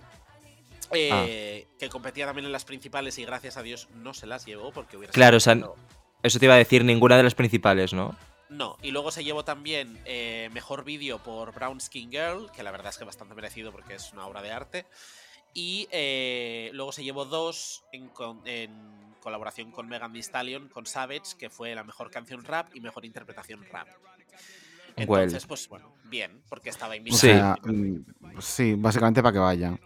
Sí, eh, esto fue bastante gracioso porque Beyoncé eh, spoileó un poco la mecánica de los Grammy con su aparición, porque Beyoncé Ah, no estaba allí, no, ella no estaba, pero de pronto estaba. O sea, eh, ¿Cómo? estaban- es- os explico, las- los artistas estaban como en una especie de cutrísimo decorado de una comunión de Burgos. en- con una especie de toldito y una pantalla cutre de fondo y entonces distribuidos como en mesas, en mesas tipo, pues eso, la comunión de tu prima burgalés. Ah, qué horror, burgalesa. Pero Qué total. horror. en- entonces, ¿qué pasa? Que había una mesa en la que la gente era como fórmula abierta, rotaba. Eh, de repente había un señor calvo, de repente estaba Beyoncé. Siempre había que fijarse en esa mesa para decir quién saldrá ahora, ¿no? Porque igual Teresa Raval de repente, ¿no? Había que estar al quite. Entonces, ¿qué Y no- pasó? y- Que Beyoncé y Jay-Z no estaban allí, había un señor calvo. Y de pronto, cuando van a entregar los premios a Megan Thee Stallion de la canción rap en la que Beyoncé está nominada, ¿quién está en la mesa? ¿El señor calvo? ¿No? La Beyoncé. La Beyoncé. ¡Ole! ¡Qué Beyoncé maravilla! Recién salida al granero con el pelo este de Lolita que llevaba. Un vestido. Real. Un vestido que le quedaba grande de todas partes, excepto de la cintura, donde le quedaba tres tallas pequeño. Era una cosa un poco rara. Iba embutida, pero no mucho. O sea, era como. De pecho era enorme. Cabían ahí cuatro buscarlo. Beyoncés. Pero, y de cadera igual, pero luego en la cintura, pues apenas cabía media Solange. Pero ella se lo puso igualmente. Entonces, Igual era de su hija, ¿eh? Que no sabemos. Puede ser, puede Es ser. verdad, lo estoy viendo. Recordé- es un poco este concepto, ¿no? Sí. Recordemos que la hija, la hija de Beyoncé a los nueve años ya tiene más Grammys que Pablo Alborán y Katy Perry, porque eh, la hija de Beyoncé está acreditada en Brown Skin Girl, que es el ganador de mejor vídeo musical, con lo que por tanto Blue Ivy tiene un Grammy en su poder. Cosa Joder. que Katy Es Perry muy fuerte. desea y no tiene.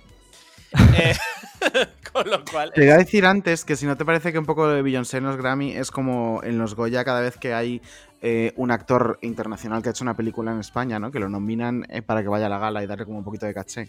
Sí, es un poco eso, pero eh, más que por darle caché, lo que hacen es por llevar a alguien negro. Ellos. ellos Caché tienen- negro. Caché negro, estupendo. Sí, y de hecho la gala en sí fue un poco caché negro y caché femenino, ¿eh? Debo decir que estaba todo muy pensado para que eh, las mujeres, y especialmente las mujeres negras que aparecieron durante bastante rato en la gala, eh, le dieran un poco de mm, quitar caspa a la gala de los Grammy. Entonces Beyoncé Bueno, es como un poco bien. este reclamo negro que dices, ¿a quién llamo? ¿Quién tienes negro? Eh, eh, eh, estoy en la B, tengo aquí a Beyoncé. Llámame a Beyoncé, que es, es negra pero no mucho. Eh, nos Claro, es que tenía por la A Areta, que ya no, claro, por la B Claro, Beyoncé. claro. Entonces, Alía, ay no, Claro. está muerta, está muerta, no nos viene bien. Eh, llama a Beyoncé, que creo que está viva. Y entonces, bueno, pues eh, según el año, este año no les quedaba muy claro si estaba viva. Luego miraron la tabla de nominaciones y dijeron, ay, sí, se sacó un disco. Y la han llamado. Eh, entonces, Claro. y eso sería un poco el resumen de los Grammy. El resumen Pues de los Grammy es resumen, mujeres claro y sí. negros. Está Pues qué alegría, pues qué alegría. Pues mira, ahora vamos a hablar de otra mujer también, ¿no? Sí, hablemos de otra mujer también nominada a premios importantes. No son los. Odeón. No. No son los premios TP de Oro, es. No son los eh, Amaro. Fíjate, No son los Amaro ni los. Son los, pre- son los premios Oscar. Y Ya. eh, a los premios Oscar, está, lo digo así en homenaje a Belinda, ¿eh? la mexicana. Obscuridad. Claro, ella tiene un single llamado En la Obscuridad. Y yo digo que los premios Oscar, Oscar. este año tienen como candidata a Laura Pausini. ¡Ya! Muy bien. Va por ti. Laura, guapa. Talento italiano, si no nos bastaba con la- el, gana- el premio ganado por Lady Gaga en los Grammy, eh, pues verdad, el, claro. el talento italiano se traslada también a los Oscar gracias a la nominación de, de Laura Pausini, que vio en directo la. No sé si habéis visto el vídeo. Sí, qué guay fue, qué guay fue.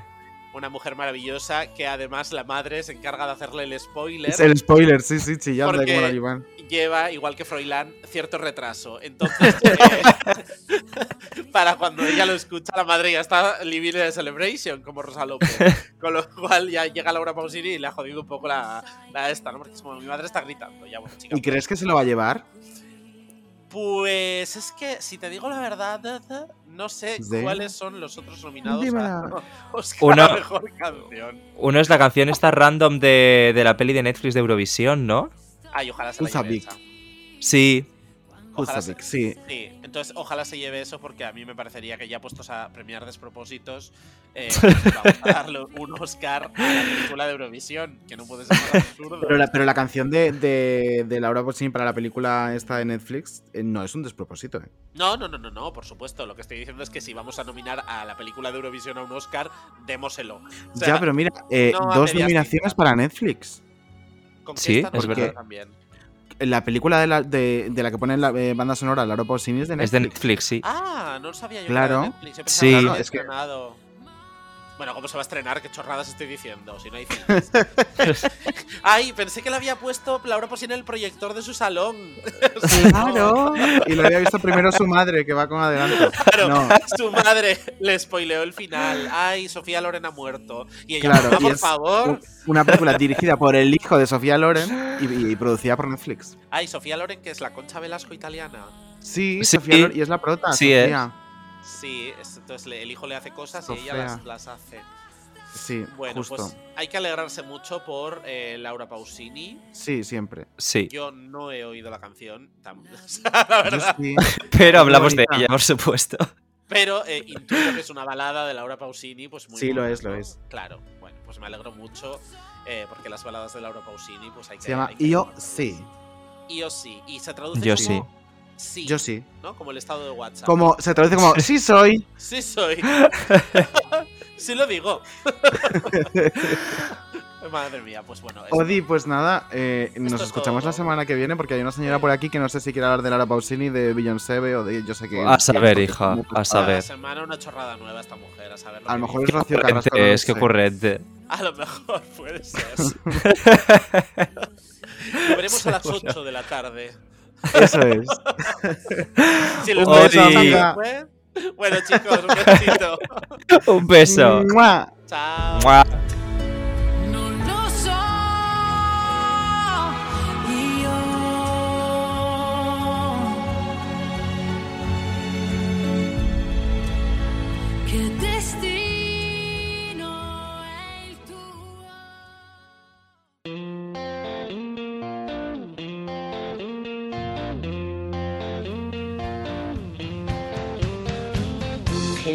De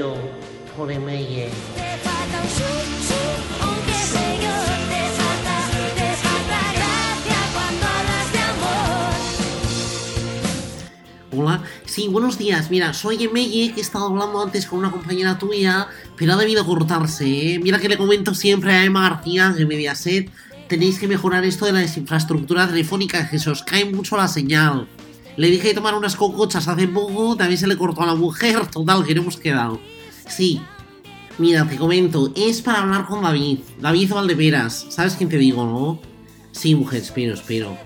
Madre mía, Idoya, que me han puesto otra vez en espera con la versión falsa del último vals de fondo. Es que no pagan ni un duro de derechos, de verdad. Debería llevarlo a las... ¡Eh, hola, sí, dime. No, perdona, era la tele. Yo estoy aquí sola en casa, pero tenía la tele de fondo. Tele 5, claro. Bueno, pues igual era lo de Divinity de las casas, pero vamos que era Mediaset.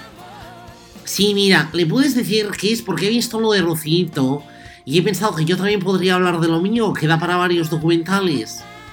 Lo mío, lo de cuando me fui de la oreja. Sí. No, ya sé que han pasado 15 años. Bueno, más ha pasado de lo de la pantoja y ahí seguís el RR. Tampoco es que Rocito. Ya, ya, no, no. Que no se puede poner. Mira, dile que le he mandado un SMS con el esquema de cómo podría ser la escaleta. Primero la juncha, mirando al mar con el monte. ¿Hola? ¿Hola? Idoya, ¿te has conectado tú? Te he dicho que no te conectes, que se cortan las llamadas. Te tengo dicho que llames a Vodafone, que no podemos estar en el 2021 a 320 kilobytes segundo. Pues ayer estuve dos horas para abrir el Yahoo, Idoya, así no puedo. Hola, mira, he estado hablando antes con una compañera tuya por lo de Emelle, la oreja envenenada. Hola, hola. Mierda. Hola, buenas tardes. Mira, es que no para de cortarse. Mira, soy Emelle, que quería hablar con David Valdeperas para el documental que tengo pensado. Mujer, que va a ser un segundo. ¿Cuántas demandas le da tiempo a poner aquí con Rivera en ese tiempo? Si es un visto y no visto. Muchas gracias. ¿Qué me pasan, Idoya? ¿Qué han dicho que me pasan? Los de Tele5, Idoya, ya te dije que era una buena idea. Hola, David. Hola, sí, ya, sí, ya lo vi. sí, me llegó la citación, sí, pero no decía nada de no mandarte SMS. Como en WhatsApp ya no me sales, que debe ser un error. me parece, sí, claro, claro, David. No te preocupes. Sí, pues muchas gracias. Un beso. Claro, tomo nota, claro. Un beso, chao. Y ya cogen las agendas que está la policía de camino. ¡Ya está aquí, ya escóndete debajo del póster de Alex Ubago! Ese es Mikel Erenchunido, ya debajo de ese te van a ver. Si te llevan detenida por acoso, voy a decir que es que eres retrasada porque te escondiste bajo un póster apaisado. Esta chica, de verdad.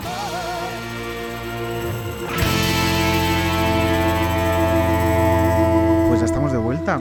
Además, ahora viene lo gordo, realmente. Lo que tenemos preparado. Lo, Lo que tenemos gordo, preparado. claro. Madre mía. Nosotros hemos estado eh, estos días haciendo un trabajo de jolines. ¿Qué podemos hacer con, con David que no haya hecho ya? ¿no? Porque al final has estado en radio, has estado en tele eh, dirigiendo, de guionista, presentando, has hecho todo. Entonces hemos dicho, a lo mejor lo que no ha hecho nunca es que sus propios colaboradores lo entrevisten. pues no sé si. No. No, jolines. Pues porque- aquí nos llevamos la exclusiva nosotros. Ya Belén te ha adelantado algo, porque claro, yo ayer le escribí a Belén y le dije, eh, Belén, tal, mañana viene Valdeperas, si quieres mandar una pregunta y tal. Bueno, total, que no pudo, la ha hecho en directo hoy, ¿Ya has maravillosa. Eh, pero hay otra gente que sí pudo enviarla a tiempo y las tenemos para ti. ¿Te apetece Si te contestarlas? parece, vamos con la cabecera. Venga, Venga. Y empezamos. adelante.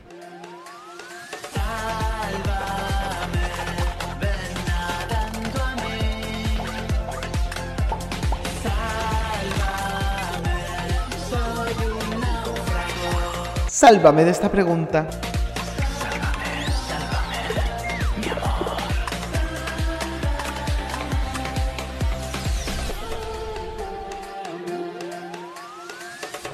Sálvame de esta pregunta. A ver, a ver. Venga, vamos con la primera. Venga, sí, a capón. A ver, vamos a sí, porque si no. La primera es de nuestra madrina, de la primera invitada de Menudo Cuadro, que como no tenía que participar, que es Lidia Lozano. Bueno, la Lozano, a Vamos a ver. escucharla.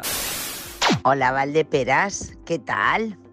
Mi Bertolucci televisivo. Te voy a hacer una pregunta.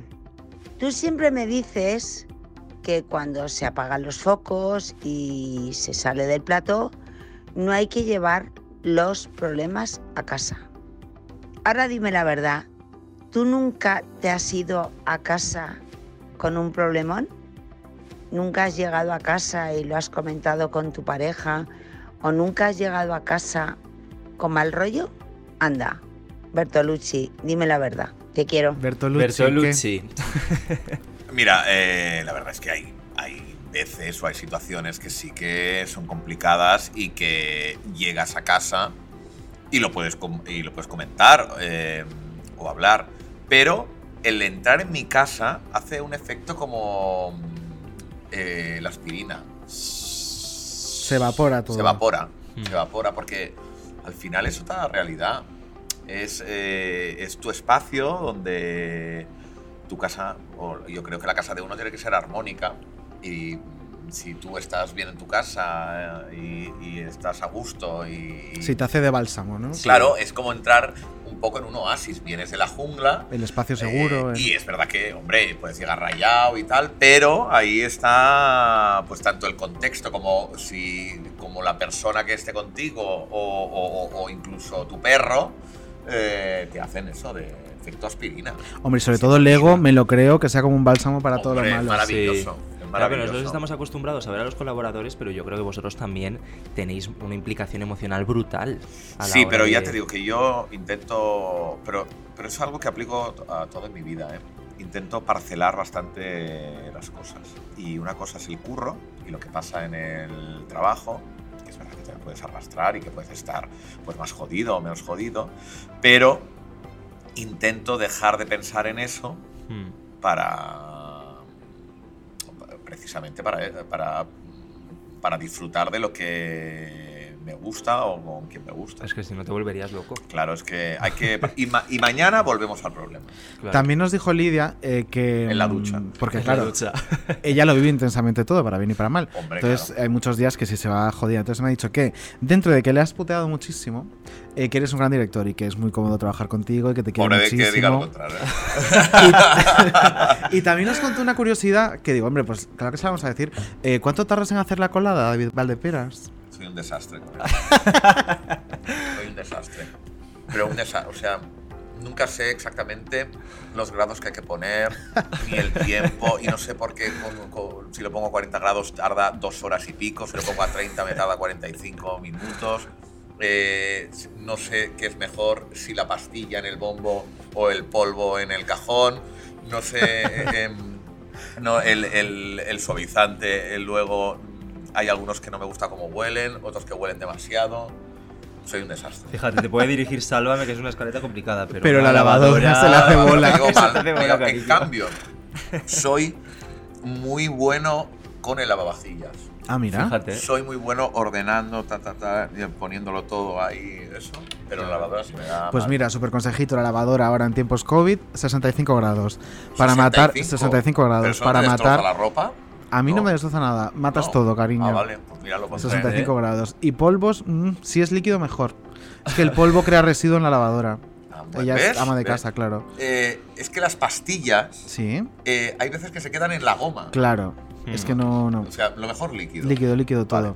Pero es que el Súper líquido ocupa consejito que mucho. os ¿eh? Ocupa mucho donde. La botella. Claro. Sí, claro. es verdad. Eh, Pues hija, eh, ¿pero en qué vivimos? ¿En 10 metros cuadrados? No, ya no, me no, no, extrañaría. pero soy, pero es como más práctico, no sé, pero, pero te haré caso, ¿eh? Venga, haré caso. super consejito que te llevas. Vamos a escuchar otro audio que te han Vamos mandado. con la segunda. A ver. Hola, mi pregunta para David Valdeperas es cómo ha evolucionado Sálvame desde sus comienzos hasta ahora. ¿Qué tiene Sálvame ahora que no tenía antes y qué es lo que tenía Sálvame antes que no tiene ahora? Frigenti, buena pregunta la de Frigenti, ¿eh? Es muy diferente el Salome de hoy al de hace 12 años. 12 12 años. Muy diferente. Es verdad que es muy diferente. A ver, yo. Yo lo que creo es que. mm, eh, es que no quiero. no quiero- Se ha quedado pensando, ¿eh? Sí, sí, porque. Sí, porque es verdad que la esencia es la misma, pero, pero, pero en realidad no, no es lo mismo. Primero, yo creo que al, al inicio tenía cabida temas que hoy no tocamos. Mm, Por ejemplo. Pues. Quizá temas que no tengan que ver con el corazón. Más. más pero no estoy hablando de cosas sociales, ¿eh? Más de anecdotario, de. mm, Es que no, no, no, no sé qué ejemplo poner, pero. mm, Del Sálvame del principio. eh, yo pienso que los colaboradores estaban más dispuestos a todo. Y ahora tienen más reticencias a ciertas cosas. Pero que que les es- puede pedir el programa. Sí. ¿Vale? Que les puede pedir. es- pero estoy hablando de acciones, ¿eh? En, Pero en sentido juegos, rollo. Ese gamberrismo. Sí, pero que les cuesta más. Hmm. Antes era como. También, pero es que yo creo que era la novedad, ¿no? Que, Claro. que todo. Que todo era como. Como la ilusión, la ilusión del principio de. de Sí. venga, y ahora se lo piensan dos veces antes de hacer ciertas cosas. Que al final eh, Pues, acaban jolines, haciéndolo. Si ahora han perdido eso como eran antes de Kamikazes, porque es que vamos. Sí, yo creo que- yo- pero yo creo que sí que han perdido un punto de. de- pero, eh, pero yo creo que eh, es normal que lo hayan perdido, porque todos lo hemos perdido, porque después de 12 años. eh, Pues fíjate que como espectador no tengo esa sensación Pues me alegro. en absoluto. Me, tampoco, me alegro. Yo como, como director muchas veces sí eh, tengo esa sensación. Pues yo no lo noto nada. Pues Pero me alegro- que me alegro que digáis eso. Hombre, y de hecho, que es que cada vez que hay alguna cosa, pues eso, algún tipo de chascarrillo, eh, le cambias la voz a no sé qué, eh, Twitter se vuelve loco. Claro. O sea, eso es maravilloso esa Ya. tarde porque es que la gente eh, es que se vuelve loca. Es que ahora está la viralidad, es que claro. ahora está el meme. Ya. Y yo creo que eso ayuda mucho. Bueno, pero también Sálvame sí que desde el principio ha dado mucho para meme. Sí, bueno, pero no es lo mismo hace 12 años cómo funcionaba Twitter que ahora. Sí que ha habido una evolución Ujú. y, Sí, sí. y ahora se juega más en redes. Eh, bueno, pues entonces diríamos que ha, que ha cambiado eso. Quizá la predisposición de los colaboradores a hacer lo que fuera. Que ahora la Sí, tienen, no- pero les cuesta más. No, no solo hablo de ellos, ¿eh? O sea, hablo En general. de- eh, del equipo en general. Es verdad que ellos al final son los que lo ejecutan, Ujú. pero que había como mm, un punto de. de. más de, de- de no pensar en las consecuencias. Y quizá también viene por el mundo de las redes. Porque cuando empezamos, Existía. Pero no. Pero yo creo que no miraban tanto lo que se decía eh, en, en, eh, pues eso, sí, en, en las redes. Y yo creo que antes también la tele estaba más desconectada de las redes. Sí. Me refiero, aunque en las redes un ahora- seguimiento, Exacto. en la tele no erais tan conscientes. Y ahora todo el mundo Y tiene el móvil, lo mira, mira lo que me están diciendo, tía, ese rollo. Y eso em, condiciona ciertos actos. Sí, eso genera Nos autocensura y dices, no voy a hacer Sí. esto, no voy a decir esto no, porque... Es eso. Claro. Es, es que es eso lo que Pues sí. es un debate muy interesante Eh, ese. pero Mm. también te digo, y hemos tenido grandes pérdidas. De colaboradores. Creo que una pregunta va por ahí. Sí. Sí, creo que alguien te ha preguntado eso. O sea, eh, no. Ah, no, no, no, es la última. no es la última. Es la última, es la última. Eh, quédate con estas grandes Ponla, pérdidas en la cabeza. ya si quieres. Vamos Venga, la ponemos ya. así Venga, la- lanzamos pregunta de Laura Fa. Ay, qué nervios, ¿no? Hacerle una pregunta así al jefe. A ver, a mí me gustaría una de estas como generales de eh, en todos estos años cuál ha sido el mejor momento dirigiendo Sálvame. Uno, ¿eh? Tiene que ser uno. ¿Y cuál ha sido el peor? Y, y sobre todo de los tertulianos que ya no están, de los colaboradores, si pudiera repescar solo a uno, ah, ¿cuál sería? Y nada, ganas de veros y escucharos. Patunets. Petonets, Maca. Los patunets, fa. La, fíjate yo que con, eh, con Laura Fa tenía mis diferencias al inicio. ¿eh? Y mira. ¿Sí? Sí, sí, sí, sí, sí, sí. Es verdad que es una tipa que, que, te que gana en las distancias cortas. Yo la... A Laura la tenía, bueno, la tenía vista porque trabajaba en un programa que era muy popular en, eh, en Cataluña, Ujú. en Arús City, Sí. con Sí. Alfonso Arús, y me parecía impertinente sus, eh, sus Intervenciones. intervenciones. Sí, me parecían inter- impertinentes. Y la conocí en la Snow Week, cuando montamos la Snow Week para introducir un, Sí. un- Un nuevo colaborador. colaborador, Sí. Y vino. Y ahí ya empecé a cambiar mi concepción. Y fíjate que ganó. La más desconocida ganó. Es que es curioso ¿eh? lo, de, lo, de ese, Sí. lo de ese reality, porque jamás hubiera pensado que lo hizo muy bien. ¿eh? Qué guay pero, Snow Week. pero, pero era, al final era la, la más desconocida frente a gente. Hostia, estaba Rafa, estaba Mónica Hoyos, estaba, yo qué sé, Chiqui. O sea, había personajes. Sí, sí, sí, sí. eh, Antonio Tejado también mía, estaba. esto- eh, vaya claro, casting. Vaya pero- casting. Y ganó Laura Fa. Pero que al final era gente que podía. Pero, pero no te me vayas por las ramas. Eh, Eh, ¿A quién rescatamos? Solo un sí. nombre. De los que se han ¿Quién ido. Rescatamos. De los caídos. De los caídos, de los caídos. Es que. Hace un momento estabas pensando en Sí, grandes ausencias. sí, sí. Sí, no, no, sí, sí, no, pero sí lo tengo claro. Lo que pasa es que tengo dos nombres. A ver. Tengo dos nombres. eh, que representan cosas diferentes. Bueno, pero ahora mismo si tuvieras que quedarte con uno porque dices es que me viene mejor porque he hecho más en falta esto que esto, eh, con uno, eh, Terelu. Terelu. Sí. Estoy ¿Y quién era el acuerdo. otro? Sí. El otro me lo callo. Habéis dicho uno. El otro- Hemos dicho uno y nos quedamos con uno. vale. Eh, Terelu, Terelu, por supuesto. Terelu. ¿Y Eh, estamos cerca de vivir ese momento? Yo sé que se está construyendo un puente. que lo cruce bueno. o no lo cruce, ya depende de muchas cosas. Pero, pero el puente está en construcción. El Golden Gate. Pues eso es una noticia Está- maravillosa. Sí, porque Borrego se cayó de. Sí, pero de esa al, final, pero yo lo conté en el programa, Borrego era una opción B. Claro. Porque, Claro. porque nuestra opción no. No, no, o sea, la, el- no, Albert y yo queríamos eh, a Terelu, pero sabíamos que en ese momento era prácticamente imposible. Pero, bueno, Ya hay puente. Bueno, eh, bueno, pues el os- puente se está construyendo. Nos quedamos con esa sensación. El puente se está construyendo. Y ahora, el mejor y el peor momento dirigiendo.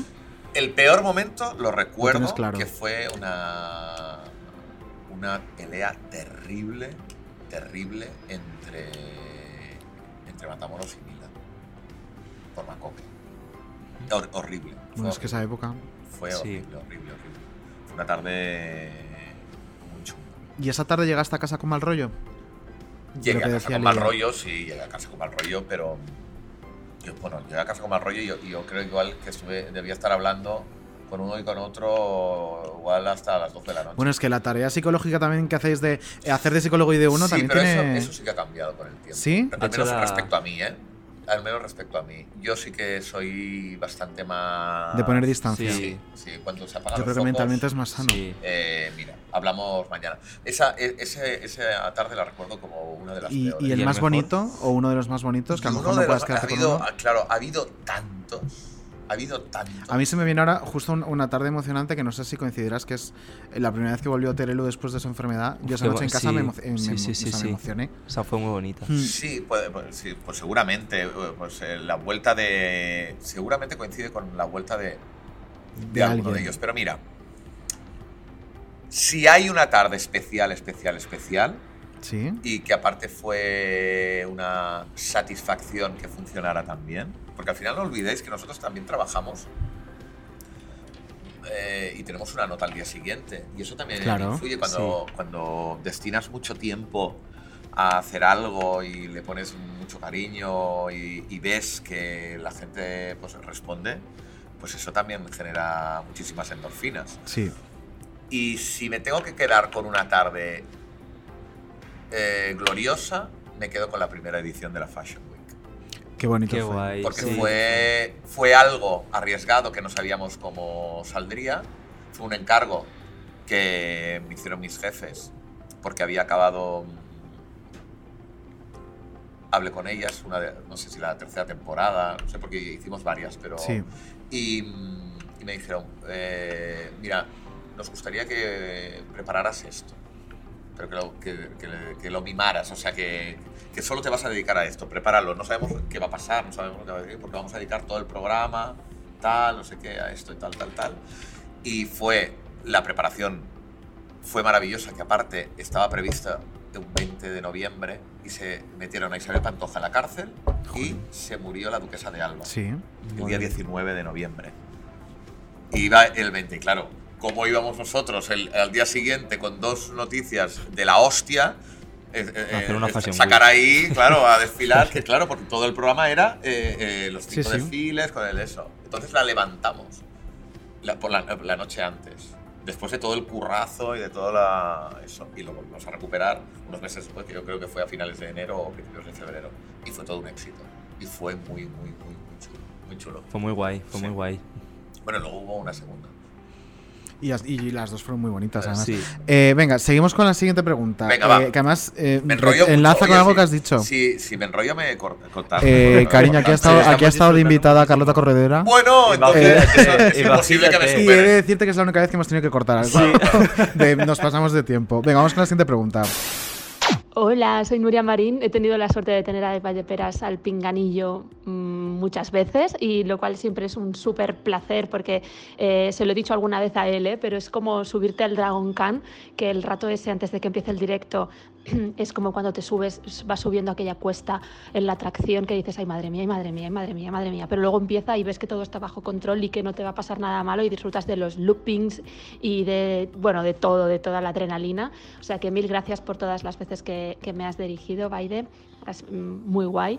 Y mm, me gustaría saber eh, una cosa, porque los directores de Sálvame, además de pensar todo el contenido del programa, hacer la escaleta, que es un currazo de la hostia, son cinco horas todos los días, eh, al parecer también eh, atienden a algunos colaboradores fuera de horario laboral que eh, os llaman, ¿no? Eso, eso tengo entendido, que os llaman eh, pues para desahogarse o para compartir un enfado o para quejarse o para compartir una inseguridad o, o algo así.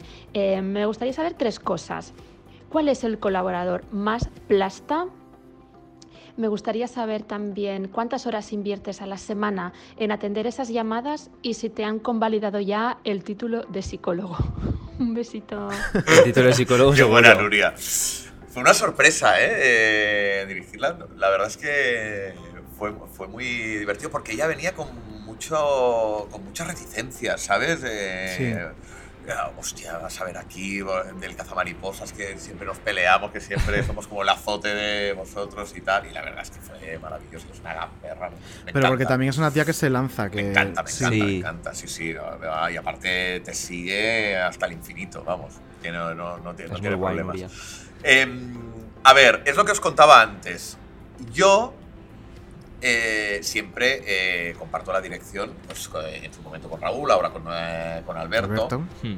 Y tengo que decir que yo soy el más eh, frío con las llamadas post-programa. Es decir, yo cuando acaba mi jornada laboral, Sí. eh, si tengo que dedicarle más tiempo, lo hago encantado porque me encanta, pero no estoy para gilipolleces. Ya. A ver, eh, en su día, Raúl es verdad que, que,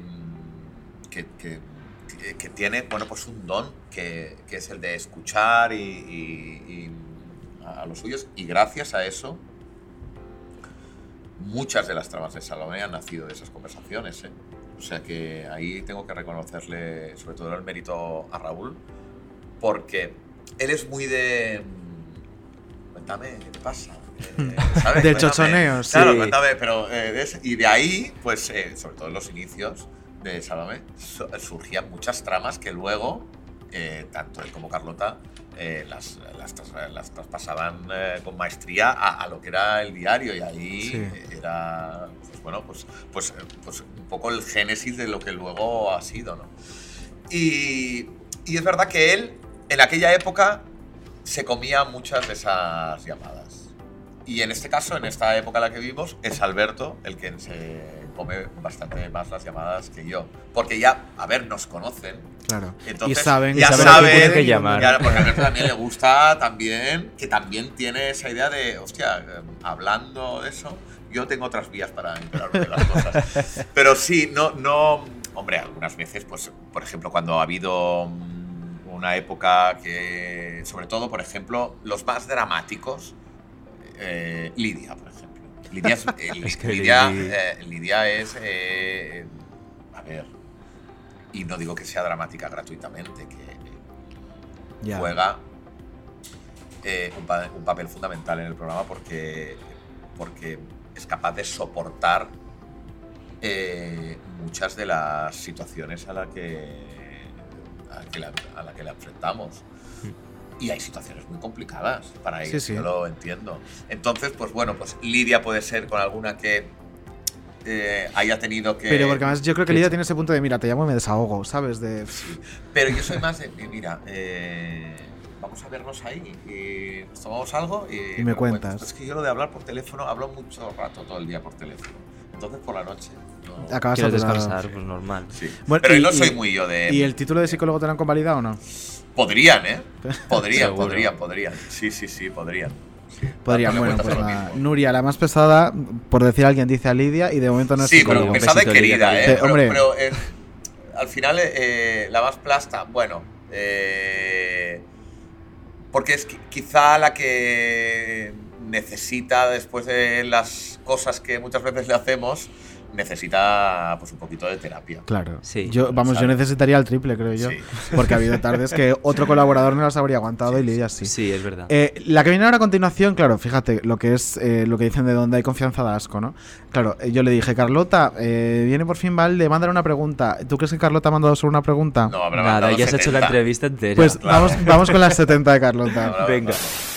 Querido David Valdeperas, ¿qué hay de cierto en que tienes un empeine espectacular que tiene razones familiares? ¿Podrías haber sido un Nacho Duato del Tibidabo? Como fan y seguidora de David Valdeperas, me gustaría saber por qué fue testigo de boda de Carlota Corredera y Carlos de la Maza. Queremos saber cuántas estilográficas tienes ¿Y cuál es la más cara? Y la más especial. ¿Es verdad que Jordi Pujol tenía bastante feeling contigo? ¿Te atreverías a contar alguna anécdota muy heavy de Pepe Navarro con el que trabajaste, si no recuerdo mal, en el último programa de televisión que hizo en televisión española? Raja y mójate. Y la pregunta más importante de todas, ¿a quién quieres más? ¿A Raúl Prieto o a mí? es que la conoces ya como si lo hubieras parido. Hombre, a ver, ¿por cuál? empe- Pero, Venga. ¿Pero cuánto? me lo, me ¿Qué lo batería de no, pero seis Claro, hay, ¿eh? El empeine, a ver, ¿qué es esto del empeine? A ver, el empeine, el empeine. Esto, eh, eh, ¿sabe, ¿sabe de mi empeine, Carlota? Porque estuvimos pasando unos días en mi último cumpleaños en Canarias Sí. y en la piscina eh, estuvimos jugando a hacer verticales y tal, para hacernos fotos.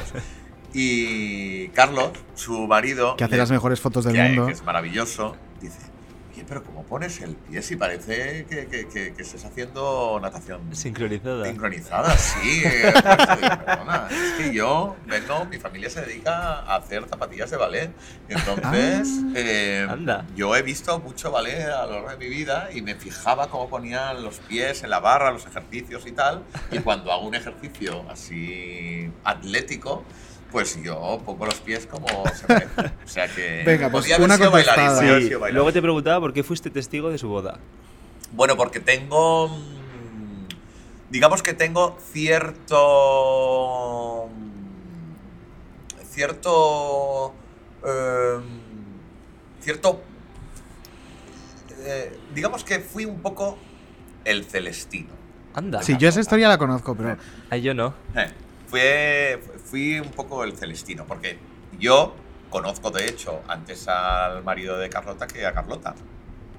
Yo conozco a Carlos en, en la República Dominicana en el año 2006, creo que sí, en la edición del 2006, que estábamos en Supervivientes y Anda. Carlos era cámara y yo era guionista.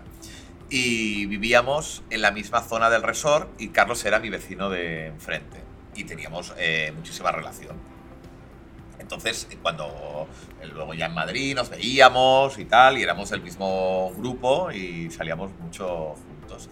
Y precisamente Carlos empezó a trabajar en Sálvame cuando Carla- Carlota dirigía el diario y me preguntó eh, tal, y entonces me hizo una serie de preguntas y yo la, le dije, mira, va, vamos, vete por aquí, vete por allí, tal, tal. Ella me hizo caso y bingo. Y, Y surgió el amor. Y cuadró y cuadró. Ay, qué guay, Por, qué eso, guay. por eso, y al final, pues en agradecimiento, los dos me hicieron testigo de su boda. Qué guay. que además se casaron en una junta de distrito súper chiquitita, súper Sí, bonito. Chamberí. Eh, la siguiente pregunta, plumas estilográficas, ¿qué, qué Sí, te, qué me te pasa con ellas? Me encanta, me, me, me gusta escribir con, con pluma. Me A mí fijado, también. ¿eh? Digo, qué chula tu pluma. Mí- esta ¿eh? me la regaló mi madre cuando me gradué en la carrera. Es súper bonita. Que pesa un quintal, pero siempre A la llevo porque que me da, pesen. me da como buen rollo, ¿sabes? Yo aparte, fíjate ahora no, pero yo siempre llevo un boli en la mano. Siempre, siempre. Ujú. Cuando, eh, incluso presentando de esto, siempre Sí, o un a boli o, o una pluma. Y tengo, me encanta, me, me gusta mucho, me gusta escribir a pluma. Y ¿Cuál era la más cara y la más especial? Era la pregunta. Y bueno, la. Pues yo creo que se unen ahora. Tengo, ah, tengo especiales, ¿eh? porque tengo algunas de mi padre, de otras épocas de, de- de exnovios que me han regalado. Y ahora la más cara que tengo es la que utilizo ulti- eh, los últimos años, que es una Montblanc versión, una versión limitada dedicada a los Beatles, que me gustan mucho los Beatles. Fíjate, pues te una- estarás poniendo las botas, guapa. y me, me salió una edición limitada y me la regaló mi madre. Me la compró, me la, me la Qué regaló. guay. Y Qué es muy- guay. y va muy bien, muy bien. Qué guay. Luego te preguntaba por Jordi Puyol. Bueno, yo- Madre mía, el, el presidente no honorable ya. Eh, que te tenía como un cierto cariño, ¿no? Sí. Bueno, a ver, eh, es una forma de hablar. Eh, yo creo que Jordi Pujol eh, tiene muchos defectos, pero tiene algo muy bueno que es un extraordinario, o era un extraordinario relaciones públicas. Y sabía muy bien manejar a la prensa. Sí. Yo le conozco porque eh, hacía informativos en Onda Cero y fue mi primer contrato y me contrataron para cubrir el fin de semana. Entonces, en eh, finales de los 90, en- en una época donde Convergencia y Unión, Pujol Ujú. tenía la llave de la gobernabilidad en España Sí. para, para- yo creo que después de la victoria del 96 de Aznar, que saca mayoría absoluta, eh, pero bueno, para ciertas cosas necesitaba el apoyo de los nacionalistas. Entonces había muchas reuniones Sí, entre, sí. entre ellos, muchas idas y venidas a- de Pujol a Madrid, eh, y sobre todo en fin de semana, porque era co- como, pasaba desapercibido. Horas y horas esperando en el aeropuerto de Plata que llegara, o, o- o siguiéndole. O sea, había- tus primeras guardias fue a Pujol. Sí, sí, sí, sí, sí, a Pujol, a Pujol. Y luego eh, él dedicaba los fines de semana a recorrer el eh, mogollón de pueblos de Cataluña. Tanto el sábado como el domingo se dedicaba a, a- a recorrer muchos pueblos. A dejarse ver. A dejarse ver, porque le gustaba te- tener mucho contacto. Él, er- él era mucho del voto de, de a pie. Y era muy curioso porque tú llegabas a un pueblo perdido, yo qué sé, en Girona, y bajaba y se le acercaban los vecinos y sabía que había un problema en la calle tal, que no sé qué, que no sé cuánto. Sabía porque previamente su, su gabinete, equipo, que en aquel entonces se lo llamaba Ramón Padrós, eh, le pasaban informes de, pues mira, en este pueblo hay este problema, Ah, eh, se quejan porque no llega el agua, no sé qué. Entonces bajaba y claro, la gente flipaba porque era conocedor de los problemas más insignificantes del pueblo. Y pensaban, bueno, este tío es la hostia. Claro, ¿Sabe? Pero bueno, era toda una estrategia de marketing. Claro. Pues, eh, bueno, lo seguía porque, pues, por aquel entonces, pues yo qué sé, si, Aznar había dicho algo, pues eh, informativos eh, de Onda Cero, pues quería saber cuál era la opinión de Pujol. Entonces yo, pues tenía que ir detrás de él y preguntarle. Entonces, él sabía muy bien, no, claro, como le seguíamos cada fin de semana, sabía muy bien quién éramos. Claro, quiénes y- y erais. con las esponjillas del micro y sabía el, el mensaje que cada uno eh, a- que a quería mandar, dirigir. claro. Entonces, para seducirte y tal, eh, empezaba, Oye, Pérez, oye, Pérez, escolta'm, oye, Pérez. Com estàs? Com estàs, oye, Pérez? Què fa ton pare? Què fa ton pare? ¿Està bé? Sí. No li recosta. Él preguntaba por mi padre que o sea, no lo conocía ni de nada. Ni- pero era una forma de acercarse a ti. Fíjate, de- de es muy como la pantoja en ese sentido. Claro, de dale recuerdos a tu padre, sí, porque de- de- nada, pero no, ni lo conocía, pero era su forma de, claro, De porque yo que le iba a meter el micro y le iba a preguntar por cosas incómodas Claro. y aparte Claro. que le tenía que pedir presidente Fasim al karaoke, que era en castellano. No, que no quiero hacer, él le decía, es que leamos el karaoke. Claro, las declaraciones yo se las tenía que pedir en castellano para, Para Nacional. para Nacional. Y entonces, él había días que si estaba muy rebotado con Aznar o no, no quería No hacerlo. quería. Entonces le decía, Ah. presidente, que voy a tener que hacer el karaoke. Porque si me las daba en catalán, tenía que traducirlo yo. Claro, y encima, y me por complicaba encima. mucho más el- la, la historia, porque igual tenía que traer un boletín y meter el corte y tal. Y claro, y tenerlo que traducir encima era mucho más complicado. Y por eso le decía, hostia, president, em facis fer el karaoke. No, no, no, no. Pues, avui no, avui, avui no toca. Decía, avui no toca. Avui no Avui no toca. toca, avui no toca. Sí, un personaje, un personaje. Eh, Un y la última pregunta de Carlota. Esta ya no es para liarse. Raúl eh, Prieto, Carlota Pero Corredera. a ver, esto es como una madre si le preguntan a quién quieres más, si a tu hijo mayor o a tu hijo pequeño. Yo tengo dos grandes amigos. Y si me corto uno, me corto el otro. O sea, como dice Belén. no- ¿Qué no dedito me cor- cortaría que no me doliera? no doliera. Es imposible. Es imposible. Son, son indivisibles. Bueno, pues fenomenal. Oye, había una más, había una Ay, más. la de Pepe yo- La Navarro. de Pepe Navarro, una Claro. anécdota. La de Pepe No, no Navarro. quedar la sin de Pepe- esto. Bueno, Pepe Navarro. eh, también es que sí, es verdad que paras a pensar y dices, madre mía, con. Es que tú has vivido muchas que vidas. Que, Es que he heavy. coincidido, ¿eh? Qué currículum. Fue una época muy complicada, ¿eh? Porque fue cuando yo llegué a Madrid, porque yo vine a Madrid por amor y me busqué la vida para encontrar un trabajo aquí. Y gracias a buenos contactos que tenía, eh, me hizo una entrevista a Pepe Navarro porque volví a Televisión Española con un eh, late night de esos eh, suyos, con chicas contorneando. Me hizo, la, me hizo la entrevista en un casting de chicas contornea- con- contor- ¿Te tuviste que contornear? No, no, no, no, no, él estaba sentado y se- tú imagínate la entrevista que me hizo. Siéntate aquí. Me acuerdo en Paseo de La Habana, en los estudios de Paseo de La Habana en televisión española. Y, y a mí que claro que las mujeres las adoro, pero que ah, sí, Pero que eh, no- por que sexualmente sea, no me ponen mucho, bueno, por no decir nada. Eh, claro, y yo pensando, madre mía, aquí, y mientras miraba a bailarinas, me preguntó, "Eh, ¿qué has hecho? Tengo unas referencias de ti, tal, no sé qué, vale, bueno, habla con el subdirector y, y nos vemos la semana que viene. Ay, por Dios, qué casposo. Pues sí. Bueno, era su manera eso. Eh, Es que Fí- Fíjate que. Pepe Navarro. Más tengo Pepe Nabo que nunca. Tengo que, tengo que agradecerle que en ese equipo conocí a muchísima gente que luego, gracias a ellos, eh, eh, estoy donde estoy. Es decir, que al Sí. conocer, Mm. claro, porque yo he llegado de Barcelona y no conocía a nadie en, en Madrid. Entonces, cuando se acabó el programa de Pepe Navarro, que todo apuntaba que se iba a acabar en breve, duró, bueno, duró cinco o seis meses, ¿eh? Pero, Pues ya es, ya que es. que ya es, pero que, claro, una vez eh, acabó ese programa, claro, pues es verdad que es como decía mm, Maruja Torres, ¿no? que lo importante en esta profesión, en la del periodismo, es tener, eh, ¿cómo lo dice? Es tener, cuando tú perteneces a una, no una generación, eh, cuando tú estudias con, con un grupo de gente, Promoción. es eso, Sí. que, que lo, lo importante en esta profesión es tener, una, es tener promoción. Porque siempre acabará algún gilipollas de tu promoción dirigiendo alguna cadena o algún periódico y te podrá, y te podrá contratar. Pues eso, ahí conocí un montón de gente que luego fueron pues los que, eh, pues mira, buscan aquí gente, buscan ahí, y es, es- es donde me pude ir. Pasa que yo creo que ese consejo de Maruja Torres vale para tu generación, pero para la mía, hijo mío, ¿Y está para la la, cosa. ya? ¿Sí? De mi generación no. Sí, de la- Pues fíjate que de mi promoción eh, hay gente que hace cosas muy, muy interesantes, ¿eh? De verdad. Pues yo creo que hemos, hemos pillado el peor momento de la comunicación. Bueno, ahora mismo nosotras dos estamos las dos en paro. Sí. Pero si yo pienso en gente de mi promoción, es que estamos todas eh, eh, parecidas. Bueno, sois jóvenes todavía. Sí, hombre, ¿eh? sí, sí, sí, claro. Sí, yo estoy Pero- hablando que yo me pero licencié en el el- 99. Claro, de pero periodismo. esto lo hemos hablado muchas Yo veces, nací. incluso con... Mira, tú naciendo y yo eh, me licencié en el 99 de periodismo. Pero que es algo que es recurrente en este- este podcast y hemos hablado pues incluso con Pilar Eire, que ya nos contaba unas cosas de cuando ella entró eh, a trabajar en prensa Que- que, que que no las vuelvo vamos a loco. oler O ni de lejos. O sea, eh, tener días libres porque el perro se te ponía malo y cosas Claro, así. O sea, era como...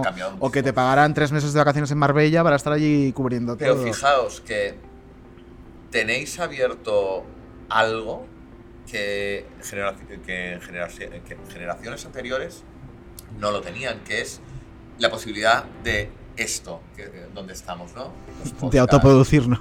Bueno, eh, pero eso antes era impensable. Sí que es verdad que yo es algo que veo con la gente joven Tenéis como David, por ejemplo, de- que no para quieto, que, empecé con 14 que, nadie me abre la puerta, pues me la busco yo, Claro. ¿sabes? Sí. Eso sí que es verdad. Y eso es admirable. y, ah, o sea que... A ver, eso está muy bien para seguir en activo y para poder no tener vacíos Sí. en el currículum, ¿no? Pero, pero al El final. es la- justo, Claro, la- claro, el el problema es ese. El problema es ese.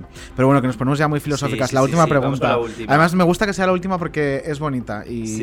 y es bonito lo que voy a decir luego, A además. ver, a ver. Hola, cariño. Soy tu pantojita de Canarias. Eh, bueno, quería preguntarte eh, si alguna vez te habías planteado, que supongo, no lo sé, te habías planteado, habías deseado cambiar de trabajo, pero radical. No irte a otro programa, sino cambiar eh, tu vida y irte a otro trabajo, trabajar de otra, de otra forma. ¿Te la has planteado alguna Claro, vez? Claro que sí, muchas veces. ¿Y de qué sería? Muchas veces. Pues eh, me encantaría. No eh, me digas un chiringuito en Formentera porque es muy naif, pero no. No, porque, porque exacto, es muy naif y es, y es, una, y es una quimera. Justo, Al final, eh, justo. al cabo de dos semanas de estar, de, de- de aguantar a la gente y de hacer hamburguesas eh, en, un, en un hornillo hasta, Hasta las pelotas. claro. Es que vamos. No, a mí muchas veces eh, lo he pensado, claro que lo he pensado, en- en- muchísimas veces eh, abandonarlo todo y, y- y sabes eh, que me gustaría hacer algo con perros. Me encantaría Qué tener un refugio Ay, qué guay. eh, y pillar a perros y, cuidarlos y darlos luego en adopción. O sea, la gestión de, de eso. Es lo que Qué bonito. es lo que me gustaría hacer. ¿Qué es lo que me gustaría hacer en un futuro? eh? A ver, eso es un proyecto de futuro, me refiero. Sí. Incluso sin tener que dejar tu trabajo. Sí, o, Cuando o llegue- trabajar de, de otra forma. o en la jubilación, más, o claro, más claro, relajado, claro, no tienes tiempo. Claro, Y desgraciadamente siempre va a hacer falta. Pero sí me gustaría, pues eso, retirarme a algún sitio más de campo, o playa A una cerquita. masía. Claro, y mogollón de perros, mogollón de Qué perros, guay, mogollón de qué perros, guay, sí, qué tener ahí un refugio. Pues es un proyecto bonito.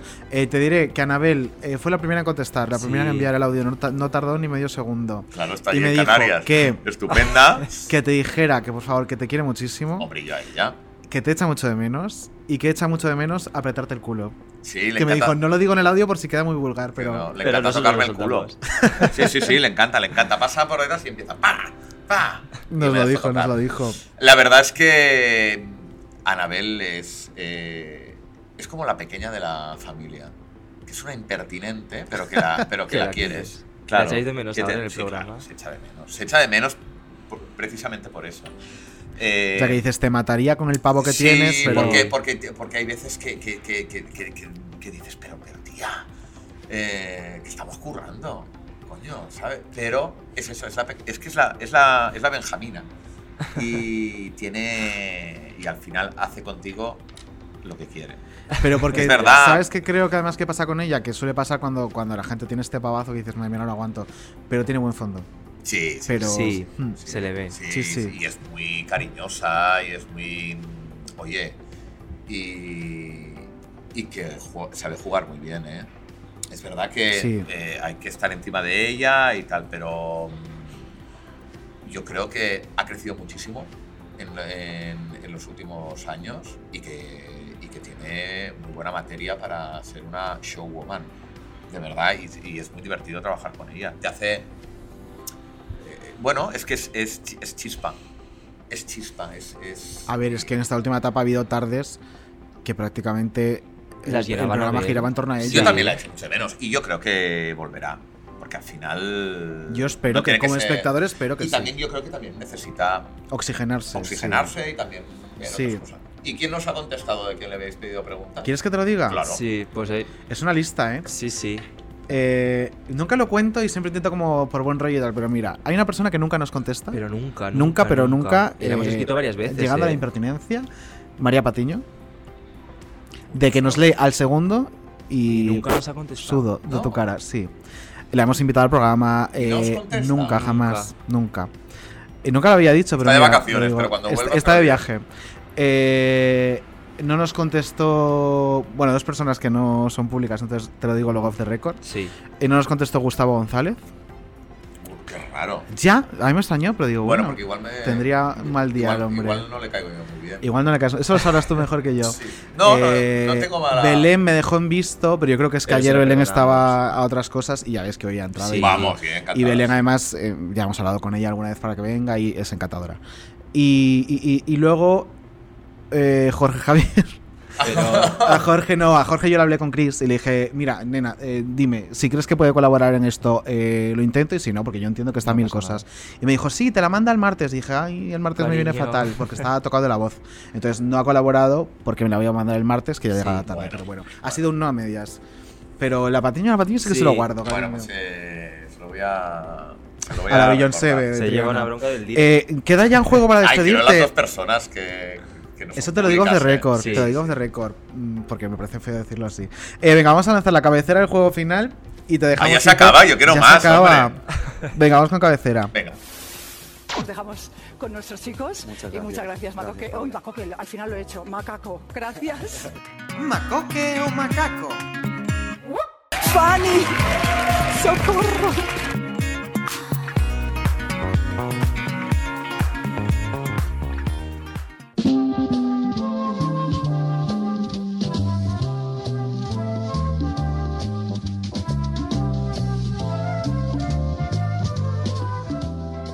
Macoque o macaco.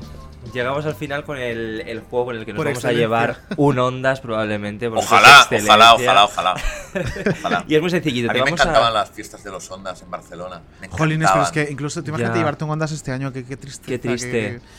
No Ya, hay nada, porque ¿no? es Sí. eso, pero cuando se hacían buenas fiestas, Ya. se ligaba mucho la fiesta de los Ondas. Ah, pues Ah, entonces pues mira, que nos lo den cuando haya que ir. fiesta, ¿no? Que sí, que sí, que sí, se ligaba Entonces yo tengo que ir. Bueno, te vamos a leer una serie de frases, ¿vale? Vale. Y nos tienes que adivinar si esta frase la ha dicho macoque o si la ha dicho macaco. ¿Vale?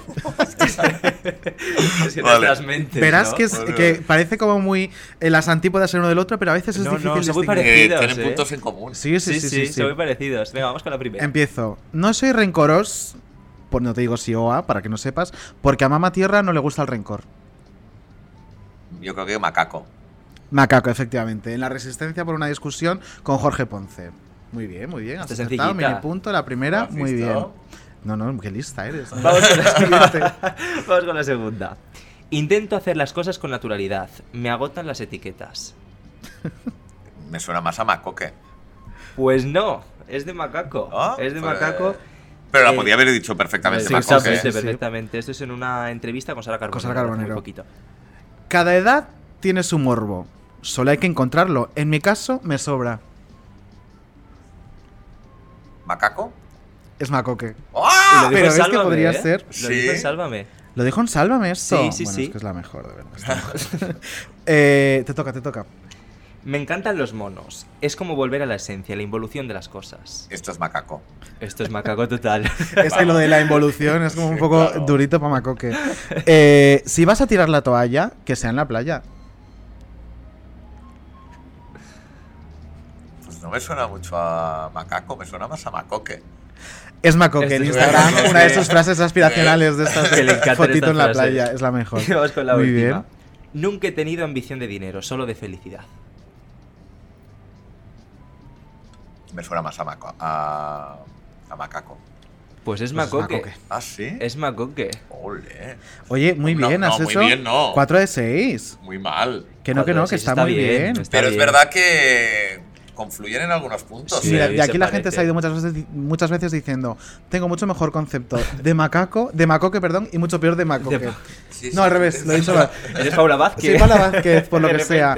Eh, hemos llegado al final. Ay, qué ¡Oh, pena. qué pena! Oye, pues muchísimas gracias por haberme invitado, me lo he pasado súper bien. ti. Yo he aprendido un de montón, verdad, tengo que ¿eh? decir, ¿eh? ¿Sí? He aprendido, te lo ¿Qué has juro. aprendido? Pues he aprendido un montón de tele y de cómo ves las cosas Sí. y, y Bueno, pues me alegro.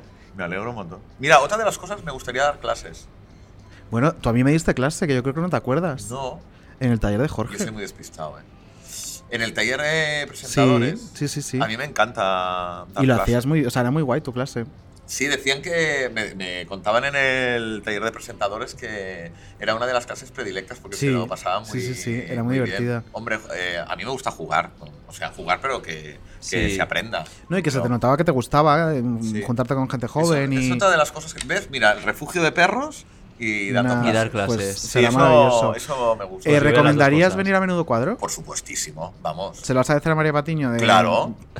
Va a venir Estupendo, encantada. Claro sí. súper contenta de estar Claro con que sí. nosotros. Eh, ha sido un gusto y estaba pensando que creo. No han venido muchos hombres, pero creo que de los hombres que han venido, eres la voz más bonita que ha Ah, sí, venido. hombre. Tienes una voz Bueno, preciosa. Bueno, Sí. salgo aquí con el ego. ¿Has visto? Te vas hasta- Echadito. Vamos, como, como, como en la terraza. Estoy ahí. Ha sido un placer, de verdad. Yo me lo he pasado súper bien. nuestro. Las aceitunas estaban estupendas. Eso, la José, que es la mejor, La poniendo los aperitivos. Que es maravillosa. La José, La eres tú, ¿no? sí. La José. que La ahí. oye, estupendo, ¿eh? Me verás más por aquí. Sobre todo cuando abra la piscina. Es eso, hay que venir, vaya piscinón tenéis, sí, Sí, sí. señor. Y el hotel extraordinario, Eh, ¿eh? Es muy bonito. Eh, gracias por venir, de verdad. Nada, gracias a Ha vosotros, sido un placer, David. Valde. Un placer. Y nosotros nos escuchamos el próximo jueves con una nueva invitada. Sí, además ya, sí, invitada, está cerrado. O sea Sí, que y sí o sí. tenemos. ¿Y no lo podéis anunciar? No, nunca No, lo no, decimos. nunca. Ah, y no Nunca. puedo. Dejadme jugar con vosotros, ¿no? Eh, es que no sé si la conoces. Que Yo no la conozco, seguro. Mm, No es de igual no. una no pista, es no es de muy. Mundo Corazón no. ni de Mundo Tele. Es- Bueno, Va, decidme eh, a qué ámbito pertenece. A ver, es mixto Es- porque ha hecho tele, pero es más redes sociales. Sí. Vale, vale. Y en tele ha hecho en televisión española. Sí. Bueno, pues estaré atento a ese Esas son las podcast. pistas. Un beso, amigas. Un Igual. beso. Chao. Chao.